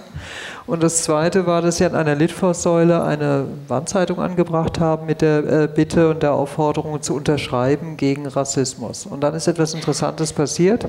Zum einen äh, gab es äh, Statements, von denen man den Eindruck hat, die sind heute bei einer Pegida-Demo entstanden, aber eine schweigende Mehrheit, die sich nicht eingemischt hat in die Debatte, hat unterschrieben. Also es haben mehr Menschen sich durch die Unterschrift zu Wort gemeldet, als sich in die Debatte eingeschaltet haben. Insofern ist da äh, das, was Sie ja vorhin sagten, wo ist die Mitte, wer schweigt, wer ist noch wie zu erreichen, äh, sicher eine interessante Frage. Das, was Anetta eben gesagt hat, ist, glaube ich, etwas, was Ihnen häufig äh, schon entgegengehalten wurde äh, darauf. Das äh, kennen Sie, das Argument ist, äh, kommt interessanterweise, so Anetta als eine Ostdeutsche auch als eine der vielen Identitäten. Ähm, ich habe bei der Vorbereitung gefunden einen Historiker, der 1961 in der DDR geboren wurde, kennen Sie sicher, Migrationsforscher Patrice Putrus, der schreibt, fast schon könnte man sagen, dass Ostdeutsche so guten Gewissens Rassist sein dürfen, weil die Wende und der Westen haben ein Jahr dazu gemacht. So wird dann auch der NSU nicht wirklich erklärt, aber sehr wohl gerechtfertigt. Ähm, ist naja, das gerechtfertigt, diese Kritik, oder völliger Unsinn? Ich halte das für völligen Unsinn. Äh, ist natürlich klar, weil äh, ich das äh, einfach glaube, dass man, wenn man argumentiert, bestimmte Ebenen voneinander trennen muss. Und das eine ist die Analyseebene und das andere ist die Erfahrungsebene. Äh, ich halte das deswegen für Unsinn, weil ich das aus einer vergleichenden Perspektive auch für Unsinn halte, äh, wenn, es, wenn, wenn äh, eine Forschungsgruppe sich die Mühe machen würde, zum Beispiel ähm, in irgendeiner Form Gewalttaten von Geflüchteten gegenüber Frauen in Deutschland zu untersuchen. Und kommt dann nachher in der Analyse dazu, ein Großteil dieser Menschen hat traumatische Erfahrungen gemacht im Herkunftsland, ist in einem bestimmten patriarchalen System aufgewachsen, hat Abwehrerwartungen hier gemacht, äußert seinen Groll in dieser Form von Gewalt. Und dann würde man da sitzen und der Person, die diese Analyse gemacht hat, sagen, damit relativierst du die Gewalt gegenüber den Frauen in Deutschland. Das stimmt natürlich nicht. Also ich bin Analytikerin, ich bin Empirikerin. Meine Aufgabe ist, die Frage zu stellen, wie kann es sein, dass 30 Jahre nach der Wende diese ungleichen Positionen so manifest sind und welche Folge kann das haben, wenn es 30 Jahre Ungleichheit gibt. Und meine Aufgabe ist nicht, die Ostdeutschen zu verteidigen oder Rassismus unsichtbar zu machen. Meine Aufgabe ist genau die Frage danach zu stellen, was macht Ungleichheit mit Gesellschaften? Und die große Frage, die eigentlich hinter dieser Studie steht, ist vor allen Dingen die Entlastungshypothese des Westens. Das heißt, äh, das Interessante ist, dass Stereotype eine bestimmte Rolle in Gesellschaften erfüllen. Sie dienen nämlich vor allen Dingen der Legitimation der Position der Gruppe, die ein Privileg besitzt. Das heißt, wenn man in einer bestimmten privilegierten Position ist und gleichzeitig in einer Demokratie lebt, die einem Gleichheit nicht nur erzählt, sondern Gleichheit ist als Grundsatz in Artikel 3 des Grundgesetzes verankert. Es ist 1949 eine große Vorstellung gewesen, dass kein Mensch aufgrund seiner Herkunft, seiner, seines Geschlechts, seiner sexuellen Identität etc. benachteiligt werden darf. Dieses Versprechen hat sozusagen sich in das kollektive Bewusstsein als Norm hineingeprägt. Und jetzt leben wir aber in einer Gesellschaft, in der wir tagtäglich immer deutlicher erkennen können, dass sie von großen Ungleichheiten strukturiert ist. Wenn wir also dann sagen wollen, ich mache das mal von einem anderen Beispiel und komme nachher zu diesem Thema Ostdeutsche zurück, damit man die Analyseebene begreift. Wenn wir also sagen, in Artikel 3 steht auch, die Rechte der Frauen sind den Rechten der Männer gleichgestellt, 1949 verankert. Gleichzeitig haben wir nur 30 Prozent Frauen im Bundestag, nur 8 Prozent Frauen in den DAX-Unternehmen und bis zum 17. März haben alle Frauen umsonst gearbeitet, weil dann erst der Equal Pay Day ist. Das heißt, wir haben eine Norm, die widerspricht der empirischen Realität. Das erzeugt eine permanente kognitive Dissonanz, wenn Sie sich als aufgeklärter Mann empfinden dann müssen Sie auf der einen Seite erkennen, Sie sind ein Mann, aber in einer privilegierten Position. Möchten Sie diese kognitive Dissonanz beheben, dann räumen Sie entweder Ihren Platz oder aber Sie bauen legitimierende Stereotype auf. Die Frauen können das doch gar nicht so gut. Eigentlich wollen die auch gar nicht führen. In Wahrheit fühlen die sich zu Hause wohler. Also das heißt, Stereotype haben eine Funktion. Und das ist das, was wir mit dieser Studie nachweisen wollten, weil wir, wenn wir zeigen, dass zwei gänzlich unterschiedliche Gruppen, in dem Fall Muslime und Ostdeutsche, mit identischen Stereotypen konfrontiert sind, warum verbringen wir dann die ganze Zeit unser Leben damit, die Ostdeutschen zu erklären und die Muslime zu erklären, statt die systemische Funktion von Stereotypen zu erklären, nämlich diejenigen, die schon immer oben waren, oben zu halten? Das ist der Sinn der Studie. Was jetzt hier? Und vielleicht nochmal, um zu sagen, also wie gesagt, nochmal, in der Studie geht es nicht darum zu sagen, äh, das ist, warum die Ostdeutschen rassistisch sind, das ist, wie Stereotype funktionieren und Stereotype haben auch noch einen Folgeeffekt.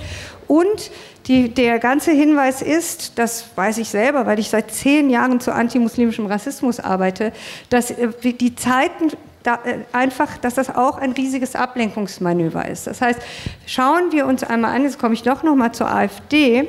Äh, wir können ganz viel darüber, über die Spezifika des Ostens erklären. Können wir alles. Aber wir erklären damit nicht den Aufstieg der AfD.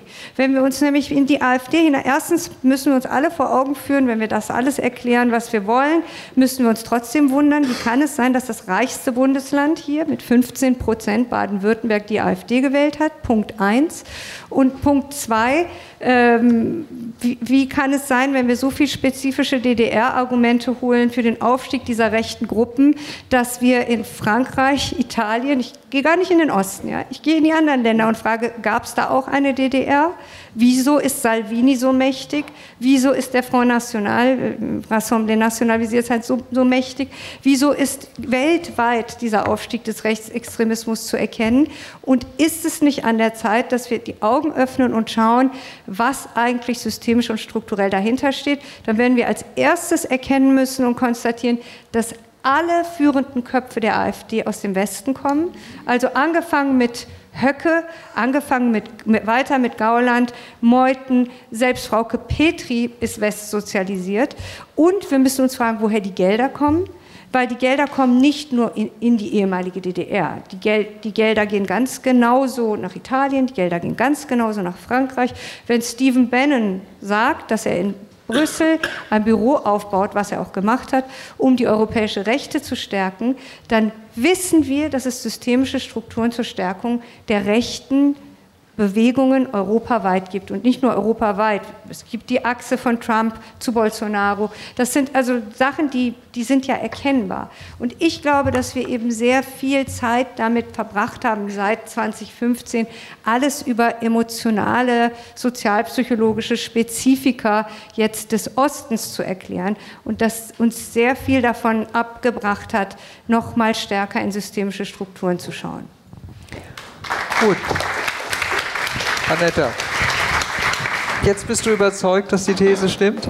Nee, jetzt, äh, jetzt, jetzt mache ich mich unbeliebt.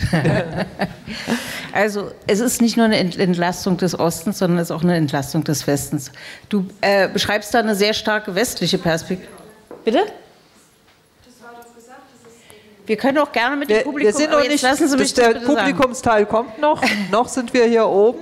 Ich und weiß, freue mich, es, dass das Bedürfnis ich stark habe, wird. Ich, hab, ich, bin, äh, ich bin keine Sozialwissenschaftlerin, ich bin Praktikerin.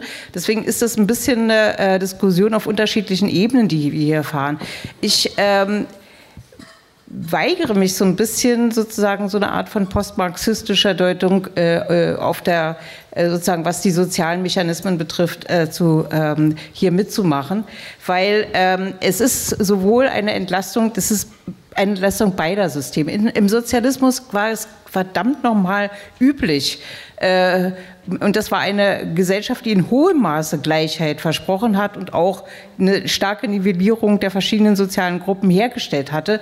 Da war Antisemitismus und Rassismus ganz üblich. Und ich hab, bin aufgewachsen mit dieser Idee, dass das abgeschafft ist, weil die soziale Gleichheit äh, und die Gleichheit aller Menschen nun da ist. Und es war einfach nicht so. Das heißt also, es, äh, ich will das jetzt auch nicht sozusagen mir zurückspiegeln lassen als so, so etwas Emotionales, Naives, dass wir sagen, das ist sozialpsychologisch und so weiter.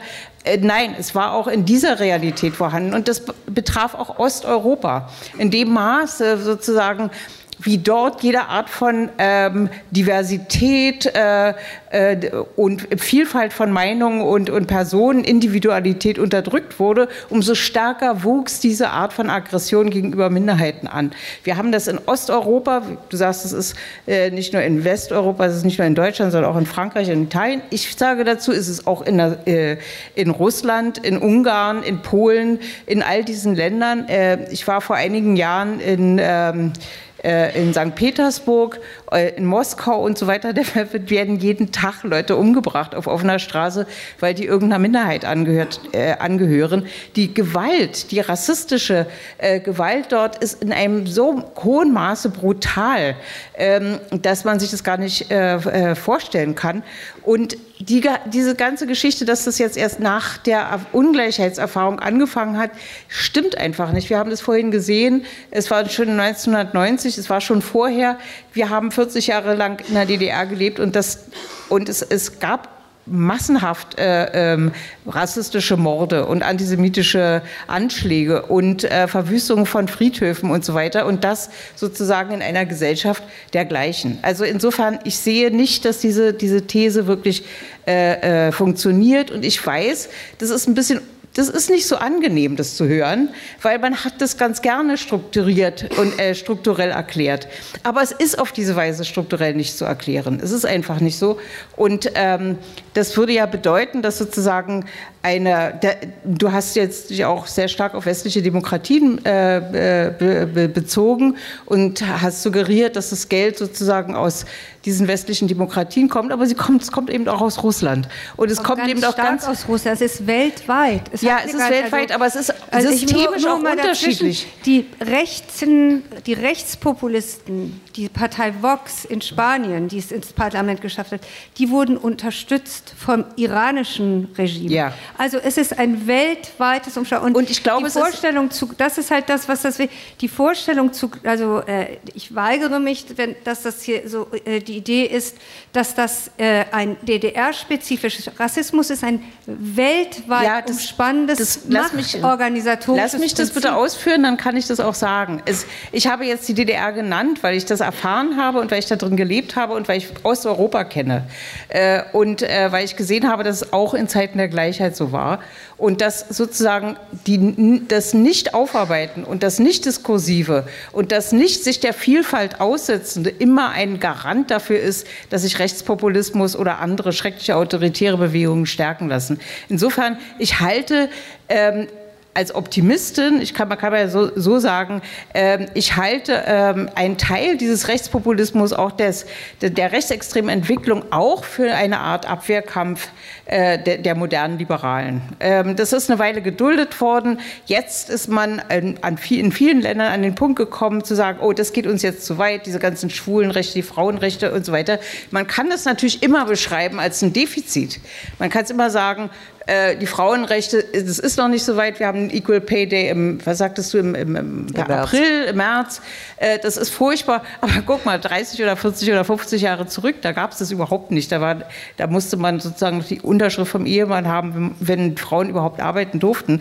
Also ich glaube, dass sozusagen auch die, eine positive Entwicklung der Moderne mit dafür verantwortlicher ist, dass es eine solche äh, Gegenbewegung äh, gibt. Das ist nicht schön, aber das sozusagen nur dem System der Ungleichheit anlasten zu wollen, finde ich, ist auch eine Form, äh, äh, Unterschiede nicht mehr, nicht mehr ähm, sichtbar und auch nicht mehr ähm, wie sagen wir, zu bearbeiten. Äh, das, das geht dann nicht mehr. Dann ist sozusagen die Konsequenz was? Dass wir jetzt eine neue Revolution brauchen, dass wir jetzt wieder Gleichheitsverhältnisse herstellen. Natürlich müssen wir für Gerechtigkeit kämpfen, natürlich müssen wir für Menschenrechte kämpfen und es wird immer wichtiger.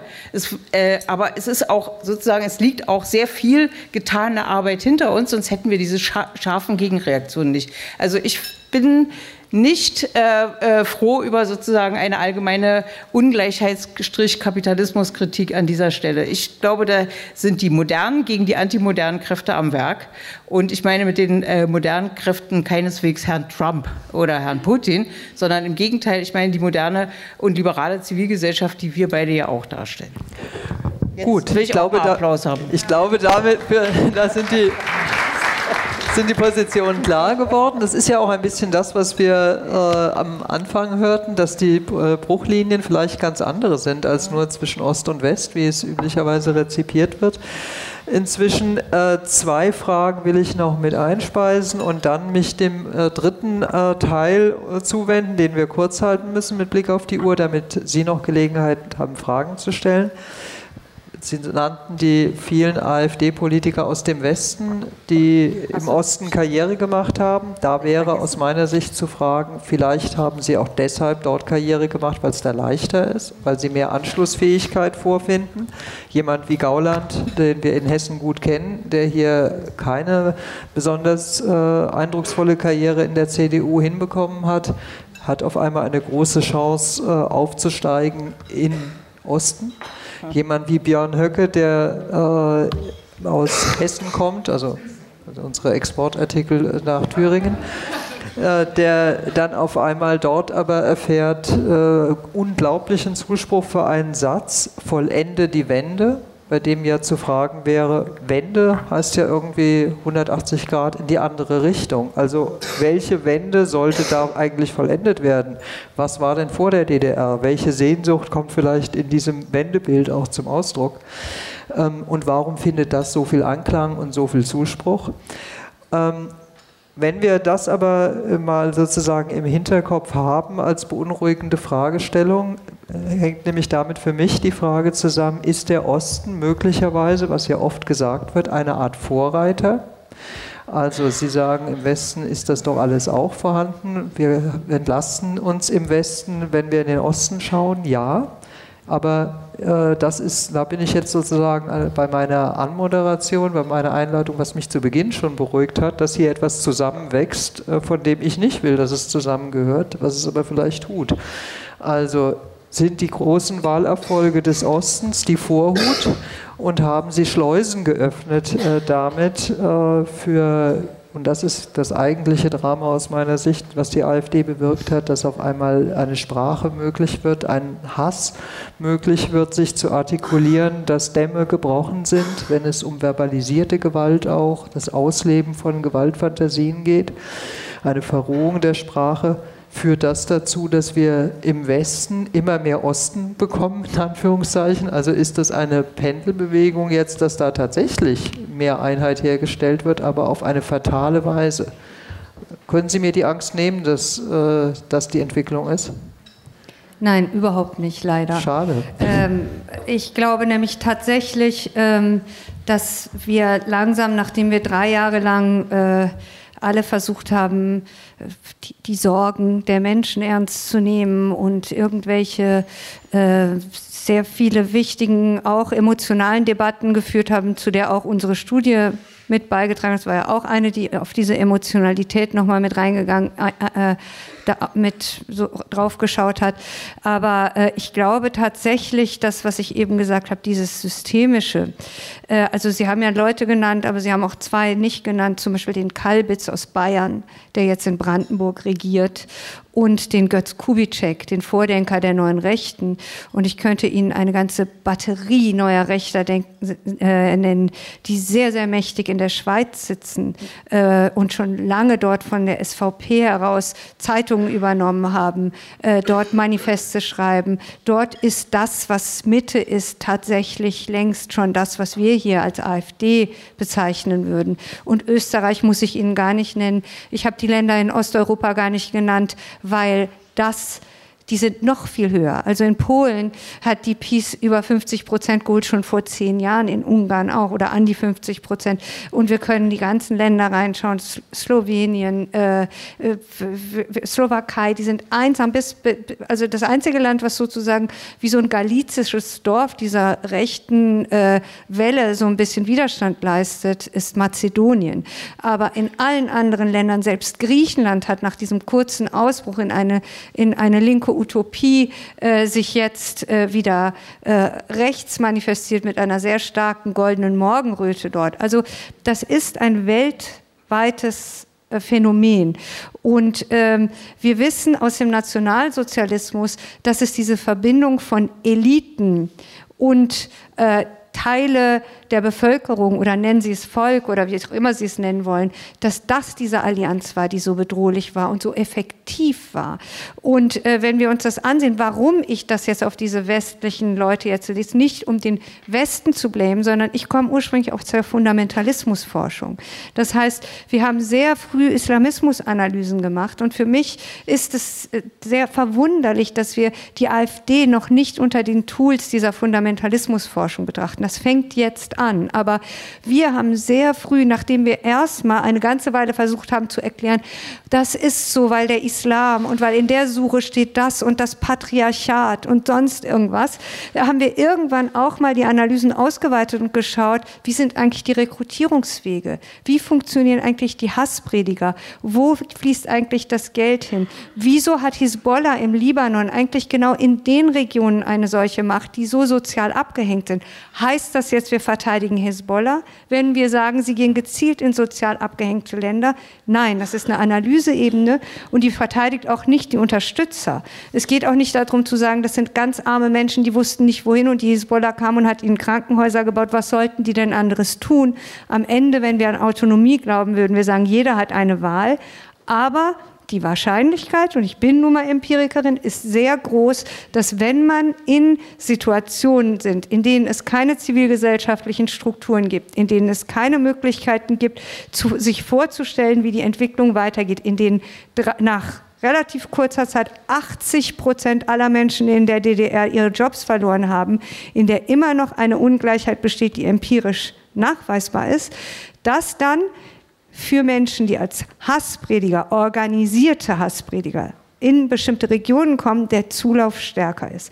Jetzt können wir sagen, das ist im Westen, weil Sie fragen, sind wir dann immun, weil hier die Region. Nee, das habe ich nicht gefragt. Ich habe gefragt, ob es so ist, dass der Osten eine Vorreiterrolle hat und sozusagen der Funken stärker überspringen wird. Also ob wir äh, erleben nicht äh, quasi das, äh, die Annäherung des Ostens an das Modell des Westens, was ja immer der Vorwurf war. Hier wird versucht, äh, pädagogisch eine eine Bevölkerung auf Westniveau in Anführungszeichen zu erziehen und das ist genau dieser patronisierende Blick, äh, sondern funktioniert möglicherweise das Gegenteil gerade, äh, dass sich äh, Ressentiments verbünden, dass auch im Westen das Gefühl von äh, jetzt äh, sind wir dran, äh, die Fremden sollen gehen. also das hat ja Annetta, also ich würde sagen, und dafür haben wir tatsächlich handfeste Zahlen, wenn Sie wollen, kann ich die Ihnen auch gerne schicken.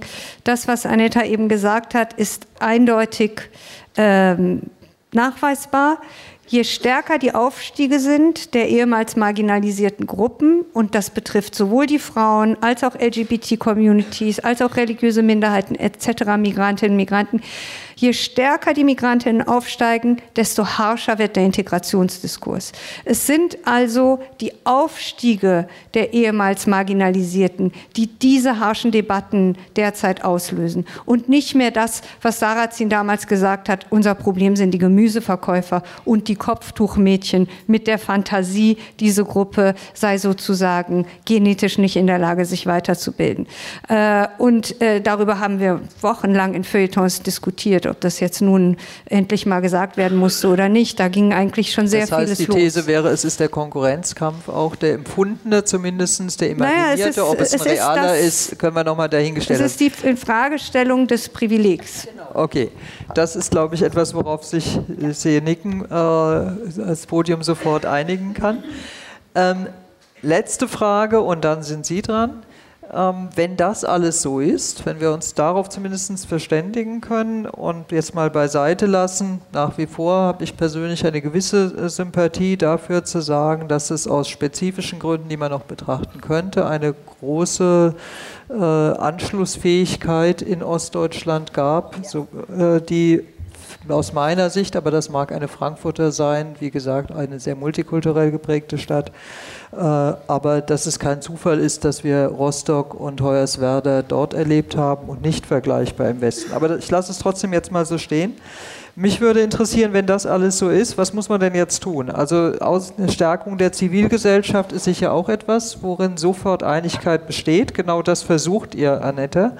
Also, was muss man machen? Möglichst viele Initiativen, drei Fußballplätze mehr, zehn Busse mehr, denn ich höre immer, es ist auch die mangelnde Infrastruktur äh, in Ostdeutschland, die die Leute so wütend macht. Äh, mehr Digitalisierung, damit man schnelles äh, Netz hat und dann wird es besser und noch ein paar mehr Initiativen vor Ort.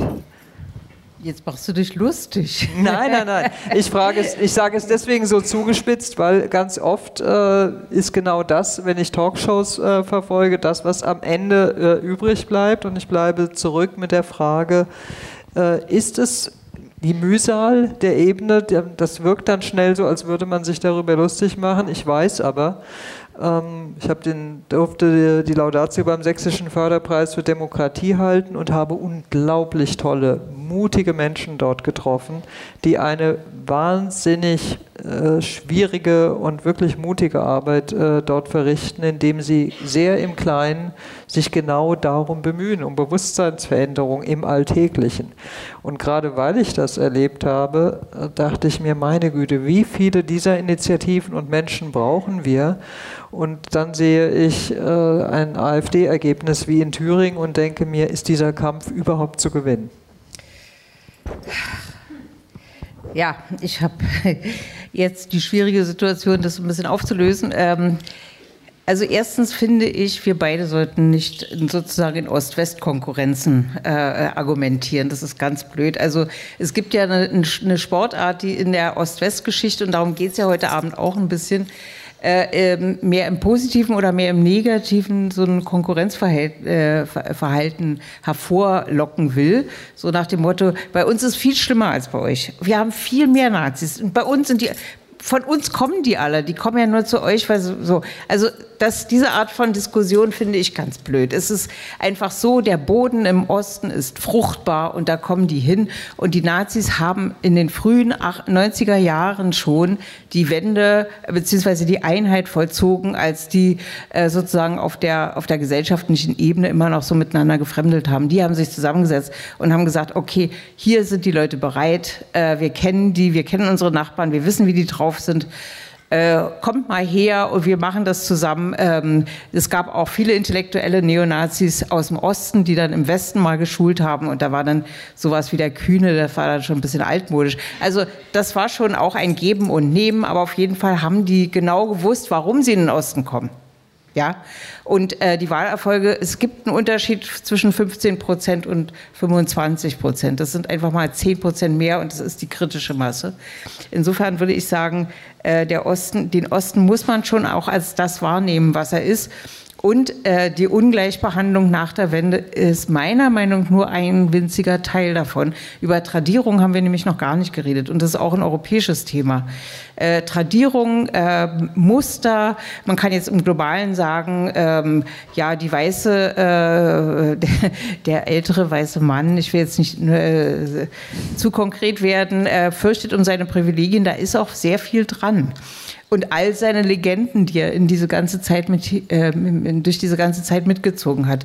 In Deutschland äh, ist es immer noch äh, die Zeit des Nationalsozialismus, die sozusagen auch gerade in den neuen Bundesländern heftige, äh, blutende Stellen hinterlassen hat. Die Leute haben damit noch nicht abge, äh, äh, sozusagen sich wirklich auseinandergesetzt. Es gibt keine Distanz. Es gibt diese Distanz einfach nicht. Und man kann sagen, dass Narrationen sich da ganz, ganz tief äh, festgesetzt haben. Und da sind manchmal sozusagen sowas wie 15 oder 20 oder 30 Jahre nicht so sehr viel. Wenn ich mich erinnere, wie meine Klassenkameraden geredet haben. Ich kam aus einer jüdischen Familie mit einer Widerstandsgeschichte und meine Klassenkameraden, deren Eltern oder deren Väter waren bei der Wehrmacht oder bei der SA oder bei der SS oder so. Und die haben darüber ganz offen hat überhaupt dann völlig abgeschnitten davon war dann der antifaschistische Widerstandskampf sozusagen als so ein Konsens, der da so leicht drüber gelegt war. Aber es wurde einfach nicht darüber geredet. Insofern, ich glaube einfach, dass sehr viel von diesen Sachen äh, äh, äh, brodelt. Und die Frage, was kann man tun, ist, hat es im Westen was gebracht? Dieses Brodeln wenigstens ansatzweise mal aufzugreifen und wenigstens ansatzweise mal darüber zu diskutieren und sich da auch mal ein paar öffentliche Gefechte zu, äh, äh, zu geben, in den Familien äh, zu fordern, darüber zu sprechen. Hat es was gebracht oder hat es nichts gebracht? Wenn die Antwort ist nein, dann brauchen wir es auch im Osten nicht machen. Wenn die Antwort ja ist, dann ist es ein Teil der Antwort. Ja, das heißt, wir müssen über, auch über die, äh, über die DDR als Nachfolgestaat des Nationalsozialismus reden. Wir müssen da noch mal ein Stück zurückgehen. Das ist nämlich nach der Wende, wollte das auch keiner machen. Die wollten dann einfach nur als ihre Opfergeschichte als DDR-Bürger äh, äh besprechen. Aber warum die DDR die, was die noch so mitgeerbt hat, das sollte irgendwie möglichst nicht zur Sprache kommen. Das heißt, du äh, forderst eine Art 68er-Bewegung äh, für den Osten? Jetzt? Ich fordere eine 68er-Bewegung für den Osten und es wäre, es muss jetzt gar nicht so sein, dass die jetzt nur sozusagen die, die Zeit der DDR ignoriert und einen Sprung nach hinten macht. Aber es kann auch die Auseinandersetzung mit der AfD sein, die dieses, diese 68er-Wirkung hat. Also wenn es den Ostdeutschen gelingt, wenn es den engagierten Ostdeutschen gelingt, zu sagen, wir streiten uns mal mit den eigenen äh, Leuten, wir machen das mal in Dresden, innerhalb der Stadtgesellschaft oder in Chemnitz, innerhalb der Stadtgesellschaft oder sonst wo. Wir, wir machen diese Ost-West-Geschichte nicht mit, sondern wir stellen uns unseren, äh, unseren Dämonen selber. Dann kann das so einen Effekt haben. Dann hat es vielleicht auch eine, rückwirkende, eine, eine Rückwirkung auf die Zeit davor. Denn äh, die Leute können ja lernen. Die sind ja nicht alle sozusagen, die sind ja jetzt sozusagen, bloß weil es in der DDR äh, diese Auseinandersetzung nicht hatte, alle Nazis oder Nazis geworden. Aber diejenigen, die es sozusagen nicht reflektiert haben und da reingewachsen sind, denen kann man auch Paroli bieten. Und ich finde, das ist eine ganz wichtige Aufgabe. Das ist eine der Aufgaben. Und das andere ist, entweder hat die 68er und hat die Zivilgesellschaft äh, äh, sozusagen auch in der Bundesrepublik und in Westeuropa was bewirkt. Entweder hat es funktioniert, dass die äh, LGTB, äh, die Frauen, die Migranten, die Flüchtlinge ihre Selbstorganisation, ihre Vereine, ihre zivilgesellschaftlichen äh, Vorstöße, die die Regierung vor sich hertreibend verlangt haben, dass die Ehe für alle kommt und dies und jenes. Entweder hat es funktioniert oder es hat nicht funktioniert. Wenn es nicht funktioniert hat, brauchen wir es im Osten auch nicht. Aber wenn es funktioniert hat, ist es auch ein Teil der Antwort. Und und damit das funktioniert, braucht es verdammt nochmal diese kleinteilige Arbeit. Und insofern ist es ein Teil der Antwort, ist tatsächlich, wie die Zivilgesellschaft ist, das ist jetzt so ein bisschen mein, jetzt eine sehr, sehr starke These, aber in, in, der, äh, in einer Zeit der, der Krise der Parteiendemokratie muss es nicht heißen, dass es auch eine Krise der Demokratie gibt, sondern dann wird die Zivilgesellschaft immer wichtiger und zwar mit der Forderung der Ausformung von Individualrechten und von Minderheitenrechten. Und ich glaube, auf diese Weise kann sozusagen der westlichen Demokratie, weil das ist nämlich tatsächlich nur in der westlichen Demokratie so auf diese Weise möglich, kann der westlichen Demokratie nochmal eine ganz andere, ein ganz anderer Impuls gegeben werden. Deswegen ist der, zu dem kleinteiligen Projekt Titus Talalala, das ist gar nicht so ohne. Das ist tatsächlich, wenn man das strategisch sieht, eine ganz, ganz wichtige äh, Methode, um das sozusagen aufzuhalten. Wüsste ich sonst nichts anderes. Und das ist eigentlich ein wunderbares Schlusswort, aber ich hoffe, du wirst, da du dich ja schon als Optimistin äh, geoutet hast, mir jetzt noch ein letzten Ausrufezeichen dahinter setzen. Dieser Kampf ist zu gewinnen. Na klar. okay. Du weißt doch, was Golda Meir gesagt hat. Sie gesagt, wir Juden können uns Pessimismus nicht leisten. es ist einfach so. Wir können uns das gar nicht leisten. Also das ist auch etwas, was mir wehtut. Es gibt ja auf der einen Seite sozusagen die Wahrscheinlichkeit, die Empirie, äh, das, was... Äh, äh, das, was, wenn ich mich da reindenke, dann wäre ich wahnsinnig. Dann denke ich, Gott sei Dank werde ich in, vermutlich in 30 Jahren nicht mehr leben, dann sollen die anderen das machen. Das ist wirklich so, ein, so eine Sache, die mich sehr beschäftigt. Äh, auf der anderen Seite sage ich mir, Mensch, also wenn wir in Sachsen das geschafft haben, von 15 Einzelkämpfer auf 80 Initiativen in, innerhalb von, weiß ich nicht, 15 Jahren zu kommen, äh, die regieren da nicht die Möglichkeit, dass in Thüringen, gerade Thüringen ist auch so ein, so, ein, so ein, Bundesland, was sehr, sehr braun ist, die ganze Zeit immer unter dem Radar gelaufen ist und durch Bodo Ramelow so einen positiven Ruf hat. Aber Thüringen ist so braun, ja. Und dass Thüringen und Sachsen jetzt nicht von der AfD regiert werden, Entschuldigung, wenn ich es mal sage, ist auch ein Erfolg der Zivilgesellschaft, die sich da inzwischen entwickelt hat. ja, wir wissen, es gibt äh, durchaus auch Bewegungen ja. in diese Richtung, aber soweit ist es noch nicht. Deswegen teilen Sie diesen Optimismus. Gewinnen wir diesen Kampf? Also ich äh, würde normalerweise auch immer von mir sagen, dass ich eine rheinländische Optimistin bin, aber im Moment bin ich extrem pessimistisch. Und äh, das liegt einfach auch äh, auch nochmal an der Demografie. Es gibt ja so bestimmte Sachen, wie du eben gesagt hast, man schaut drauf und denkt, ja, das ist besser geworden, das ist besser, das ist besser. Aber so bestimmte Kontextfaktoren sind so schlecht.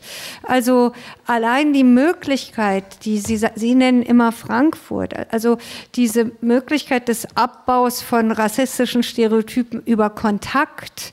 Also wir haben 20 Millionen Menschen mit Migrationshintergrund in diesem Land. Jeder vierte Mensch hat einen Migrationshintergrund. Frankfurt am Main hat 72 Prozent Kinder mit Migrationshintergrund. Also, äh, und wir wissen von diesen Zahlen, die wir haben, leben 95 Prozent im Westen und unter 5 Prozent im Osten. Gleichzeitig ist die Angst vor Überfremdung im Osten überproportional hoch. Äh, da leben sehr viel weniger junge Menschen und sehr viel weniger Frauen, wobei man über die Jungen sich gar nicht mehr freuen will, weil in Wahrheit muss man sagen, die über 60-Jährigen haben die Demokratie gerettet in Thüringen und nicht die Jungen. Also äh, äh, da, äh, da müsste man vielleicht eher hingehen. Äh, die Jungen, die erscheinen mir jetzt erstmal für eine, für eine ganze Weile Teile verloren von dieser Anziehungskraft von Darth Vader und den Truppen, weil irgendwie dies, diese Coolness des Rechten ist gerade ganz stark so äh, dort präsent. Und ähm, ich persönlich glaube, dass es wahrscheinlich so ein Mittelding braucht. Äh, natürlich die Stärkung der Zivilgesellschaft, ja, aber auf der anderen Seite glaube ich persönlich, dass wir es mit einem kollektiven Elitenversagen zu tun haben und dass diejenigen, die sich äh, dort ähm, so präsentieren wie diese äh, neurechten, smarten Faschisten, ähm, dass die sehr wohl sehr gezielt, und deswegen geht es gar nicht um Export, Import, es geht immer um die große Frage, deswegen habe ich eben Hisbollah genannt. Die Hisbollah-Leute, die darüber gehen, sind auch smart und die gehen dahin, wo der Schoß fruchtbar ist. Und der Schoß ist fruchtbar und die Leute gehen gezielt dahin und deswegen braucht es wahrscheinlich eine doppelte Strategie. Auf der einen Seite die Leute äh, in irgendeiner Form mit anderen Angeboten äh, vielleicht zumindest aufmerksam zu machen auf andere Ideen. Und es braucht jemanden, der sich diesen Eliten entgegensetzt. Und wir dürfen, und wir dürfen nicht vergessen, die AfD ist die Partei mit der höchsten Akademikerdichte in Deutschland. Also da passiert schon etwas ganz Kluges. Und das schaffen wir nicht mit Leuten, die an allen Ecken und Enden ausbluten, weil sie in einen Ort gehen, wenn sie drei Familien mit Geflüchteten unterbringen müssen, ist damit ihr Job von morgens bis abends schon getan. Dass die auch noch Strategiesitzungen abhalten und Geld akquirieren und eine Internetseite aufbauen, ist einfach zu viel verlangt. Also es braucht wirklich so wie diesen, diese massiven Geldgeber wie Stephen Bannon braucht es auch noch mal auf der anderen Seite. Und da braucht es wahrscheinlich tatsächlich meine, was du eben gesagt hast, man muss eine Gegenstrategie aufsetzen. Und die äh, muss zusätzlich zu dem, was gute Menschen an Gutes tun, müssen ein paar Leute hin, die einfach äh, strategisch sind und sich denen stärker auf ihrer Ebene entgegensetzen. Ja. Darf ich da noch eine Sache zu? Okay. Klar, du willst das letzte Wort, bitte schön. Du wirst es nicht kriegen, das letzte habe grundsätzlich ich, ja, also insofern darfst du. Ich weiß, ich weiß, du hast. Ähm, das Elitenversagen, ich finde die Eliten, also jedenfalls die politische Elite, so gar nicht elitär im Moment. Ich finde, die ist so kleinmütig und durchschnittlich und, äh, wie soll ich sagen, geradezu proletarisch in manchen Sachen. Also wie sozusagen Politik funktioniert auf der Bundesebene. Ähm, dass ich das, das mit den Eliten immer nicht so ganz verstehe. Ich glaube, dass nach den Beobachtungen, die wir jetzt machen, wir haben ja Bundesprogramme gegen Rechtsextremismus und wie wir sehen, was da sich gerade tut an Kämpfen, ist das so kleinkariert, oder? Das ist so, so miesig, kleinlich mit Eifersüchteleien und der hat mal was gegen uns gesagt und deswegen fördern wir den nicht und das haben wir. So, das können die sich eigentlich nicht leisten, aber das ist dieser Kleingut, der da überall umgreift. Also eine Elite sehe ich da gar nicht. Ähm, was ich, das Zweite, was ich sagen wollte, ähm, die AfD hat was ganz Irres geschafft und das ist für Europa auch ganz äh, unglaublich wirkmächtig, wie man so schön sagt. Die haben das tatsächlich geschafft, diese osteuropäische äh, Schlägerkultur, das, was wir in Ostdeutschland auch hatten, mit, der Westeuropä mit dem westeuropäischen Rechts- und Nationalpopulismus zu verbinden. Und das ist wirklich gefährlich. Naja, klar, die Neonazis mit den, ja. mit den Bürgerlichen, die haben sich in der AfD gefunden. Und das Dritte, was ich sagen wollte, würde, eine, äh, ein Aufbau Ost, ein Aufbau West in Sachen Zivilgesellschaft, also das ist etwas, woran ich gerade zum Beispiel arbeite. Und es ist nicht immer eine Frage des Geldes. Also auch Geld, klar. Aber wenn ich sehe, wie hilflos zum, zum Teil Bürgermeister sind, da gibt es ganz viel Geld und da hat jeder noch ein Programm und da noch ein kleines Programm. Aber die wissen nicht mehr, wie sie es vermitteln können. Sie kamen einfach, sie sind sprachlos geworden und da sozusagen mal ein ganz großes, eine ganz große Initiative mit Coaching zu machen, ist zum Beispiel auch sehr, sehr hilfreich. Da, wo es passiert, schaffen die Bürgermeister auch ein anderes Klima. Das gibt mir das Schlussstichwort und dann sind Sie dran. Das ist nämlich äh, insofern ideale Überleitung. Ich glaube, etwas haben wir nicht erwähnt und das ist äh, jetzt langsam angelaufen. Es bedarf aber der Umsetzung, nämlich einen Rechtsrahmen. Die Durchsetzung des Rechtsstaates, dass einfach bestimmte Dinge nicht machbar sind. Und wenn wir, du hast eben gesagt, auf Bürgermeister äh, zu setzen, ja, und immer mehr haben furchtbare Angst, werden in ihrem Job bedroht. Äh, wir wissen, was mit den Todeslisten äh, gerade passiert. Äh, jetzt Staatsminister Roth, Claudia Roth, Cem Özdemir, du selbst weißt nur zu gut, wovon ich rede. Und wenn wir das Spektrum erweitern, gehört sicherlich dazu auch eine islamistische Bedrohung, egal ob Ahmad Mansour, Hamid Abdel Samad, viele, viele andere, die einfach nicht mehr ohne Polizeischutz leben können. Und auch das gehört zunehmend zu einer gespenstischen Normalität, äh, die was mit einer extremen Polarisierung zu tun hat, die es zu überwinden gilt. Insofern bin ich sehr froh über dieses Format, auch streitbar, und bin froh vor allem, äh, dass wir gar nicht so sehr viel über die AfD geredet haben. Ich finde, das ist äh, schon bemerkenswert. Das gelingt wenigen Talkshows. So, und damit sind Sie dran.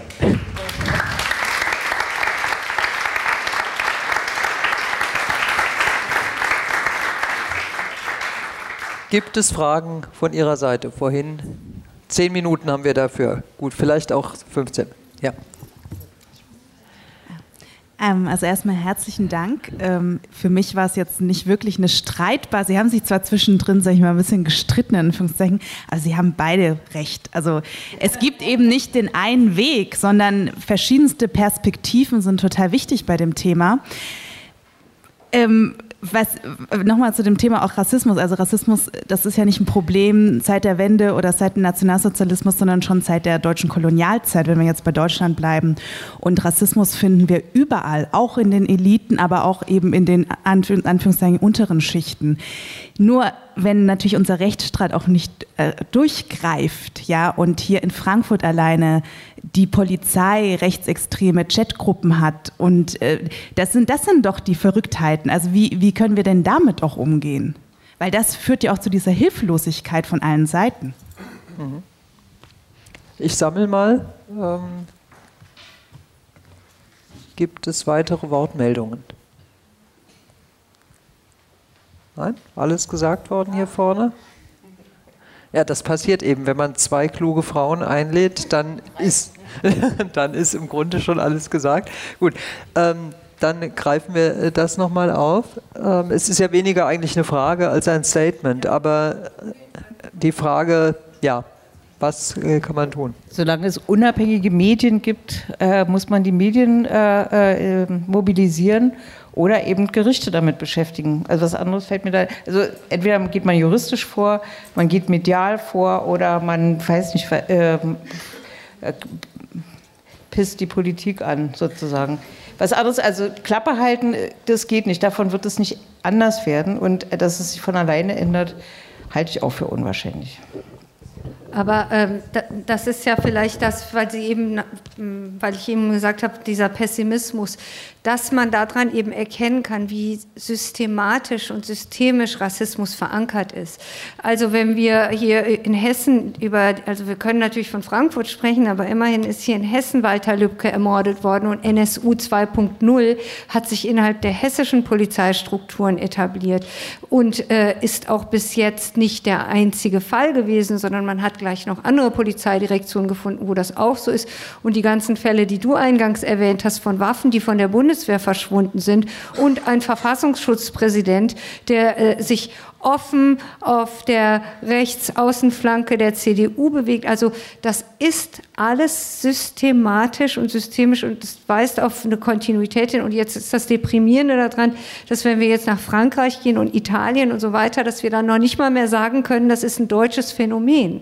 Und dann könnten wir erklären, und das ist unsere Geschichte, sondern wir gehen raus und was so wie Salvini sich in Italien positioniert, ähm, das ist anschlussfähig an jede Form Form, gehen wir nach Brasilien, wie Bolsonaro sich, also das heißt, das ist ein, im Moment ein weltumspannendes, faschistisches, ähm, systematisch verankertes äh, Aufwachen und Starkwerden.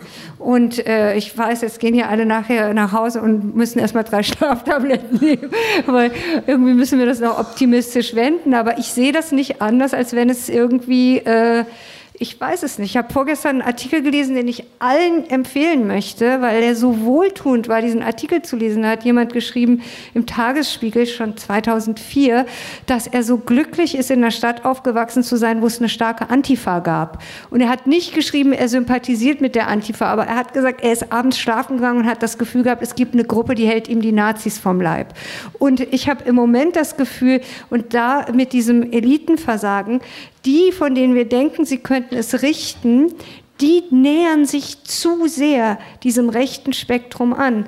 Das, was, so wie du dich eingangs geframed hast als Kosmopolitin, das ist im Moment das Schimpfwort der Sozialdemokraten. Der, das ist das eines der Bücher, das im Moment am meisten der Renner ist, ist das Buch Gesellschaft des Zorns von Cornelia Koppelsch, wo sie die ganze Schuld für den Aufstieg der Rechten dem kosmopolitischen Milieu zuschiebt. Also äh, insofern, äh, diese Leute sprechen eine Sprache, die so entkoppelt ist und äh, mein Kollege von der Humboldt sagt, das sei eben die Moral, die man sich an, äh, äh, eignen würde, die die Leute äh, wütend macht.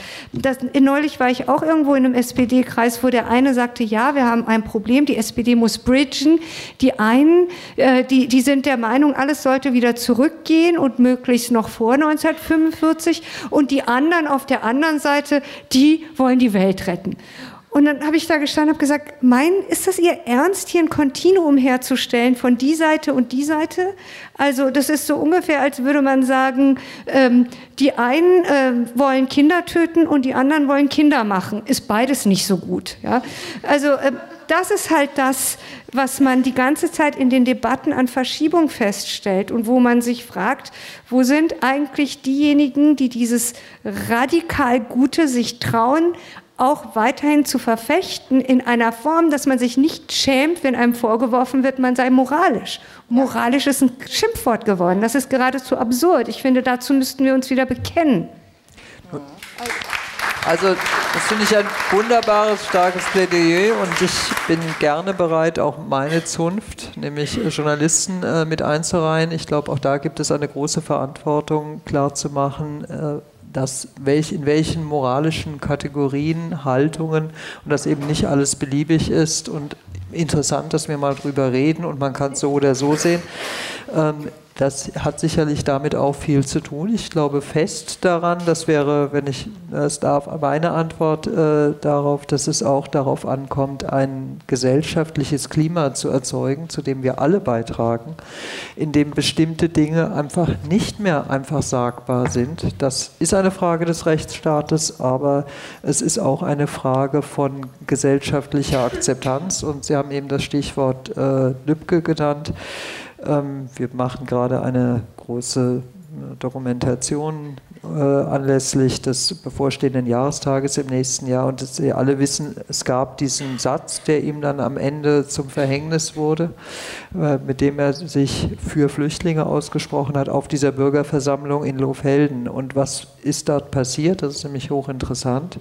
Es gab eine kleine Gruppe von Störern die diese Bürgerversammlung versucht haben zu sprengen, die die Kamera haben mitlaufen lassen, die provoziert haben, um den Satz zu bekommen, den sie am Ende auch bekommen haben und nutzen konnten. Die Mehrheit aber hat geschwiegen, hat nicht gesagt, haltet die Klappe, sie haben aber auch nicht zugestimmt. Am Ende dieser Versammlung, die eigentlich ein Erfolg war, weil die Störer dann rausgegangen sind, haben 200 Menschen sich eingetragen, um als Flüchtlingshelfer aktiv zu werden. Und die Deutungshoheit über diese Bürgerversammlung liegt aber auf der rechten Seite. Sie haben den Eindruck erwecken können, als sei die Mehrheit im Saal gegen äh, Regierungspräsident Lübcke gewesen und als sei das einfach völlig unmöglich gewesen, was er da gesagt hat. Es war aber keinesfalls so, dass im Saal einhellig äh, eine aufbrausende Empörung gewesen wäre. Die Wahrnehmung, die mediale, die öffentliche ist aber, das sei so gewesen. Und diese Geschichte zeigt mir ganz stark, welche Verantwortung jeder Einzelne hat, der in so einem Saal sitzt, äh, dass es darauf ankommt, sich umzudrehen und zu sagen, nein, ich sehe es anders und äh, eben nicht schweigend zu bleiben. Oder um dem Bild, was ich Ihnen geschildert habe, es reicht noch nicht mal, sich stumm am Ende der Veranstaltung einzutragen oder bei der Wandzeitung zu unterschreiben, wie es die IG farbig gemacht hat. Man muss die Stimme erheben. Wir sind in einer Situation, in der Schweigen als Zustimmung interpretiert wird und das dürfen wir nicht zulassen. Jetzt haben wir noch Zeit für eine letzte Stellungnahme.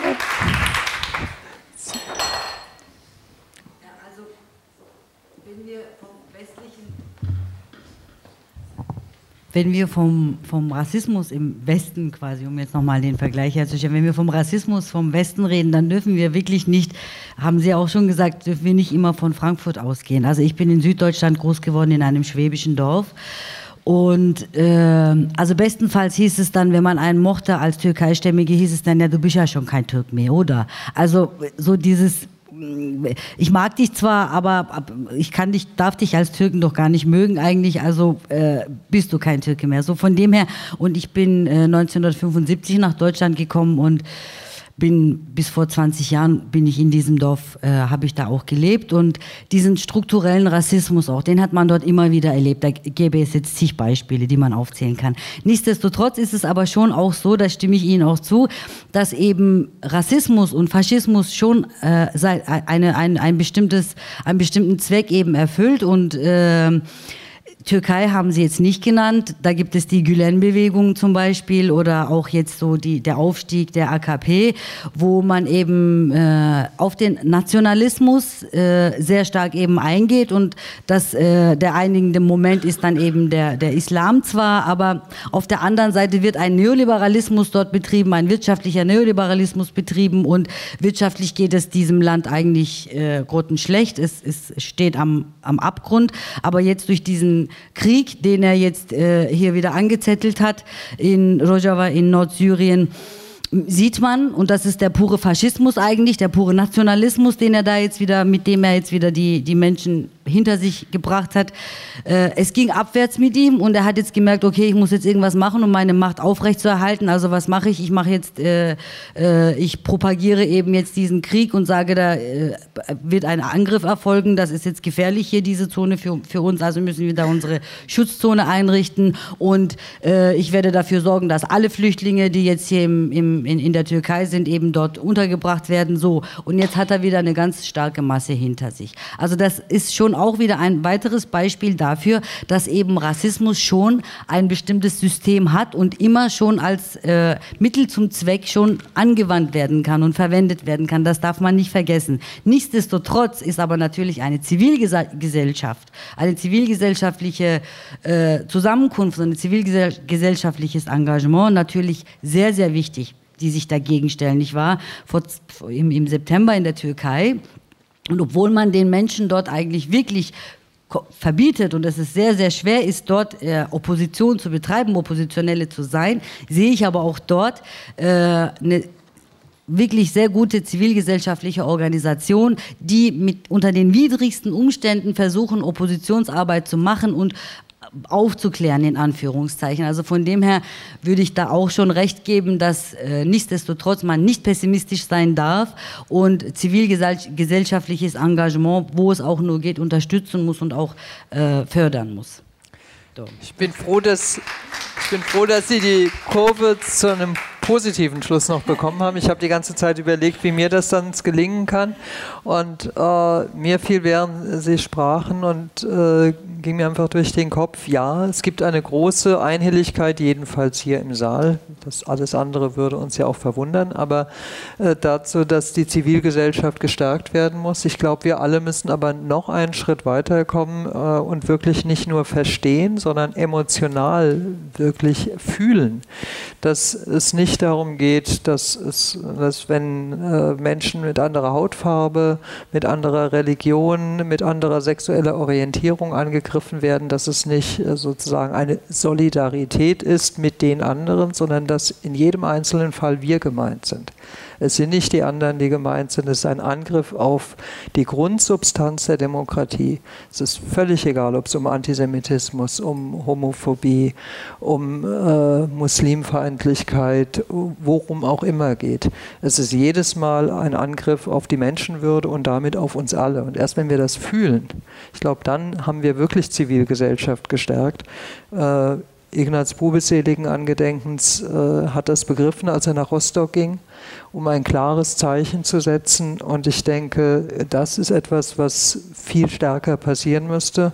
Und in wenigen Tagen, heute ist der 6. November, in drei Tagen äh, gibt es die Gelegenheit, sich damit wieder zu beschäftigen, dass es nicht nur einen 9. November gab, der uns zum Jubeln gebracht hat, sondern einen anderen, der nicht in Vergessenheit geraten darf, weil er uns lehrt, was passiert, wenn man diesen Gedanken nicht fühlt, nicht versteht und nicht rechtzeitig Nein sagt. In diesem Sinne, vielen Dank für Ihre Aufmerksamkeit. Kommen Sie gut nach Hause. Tschüss.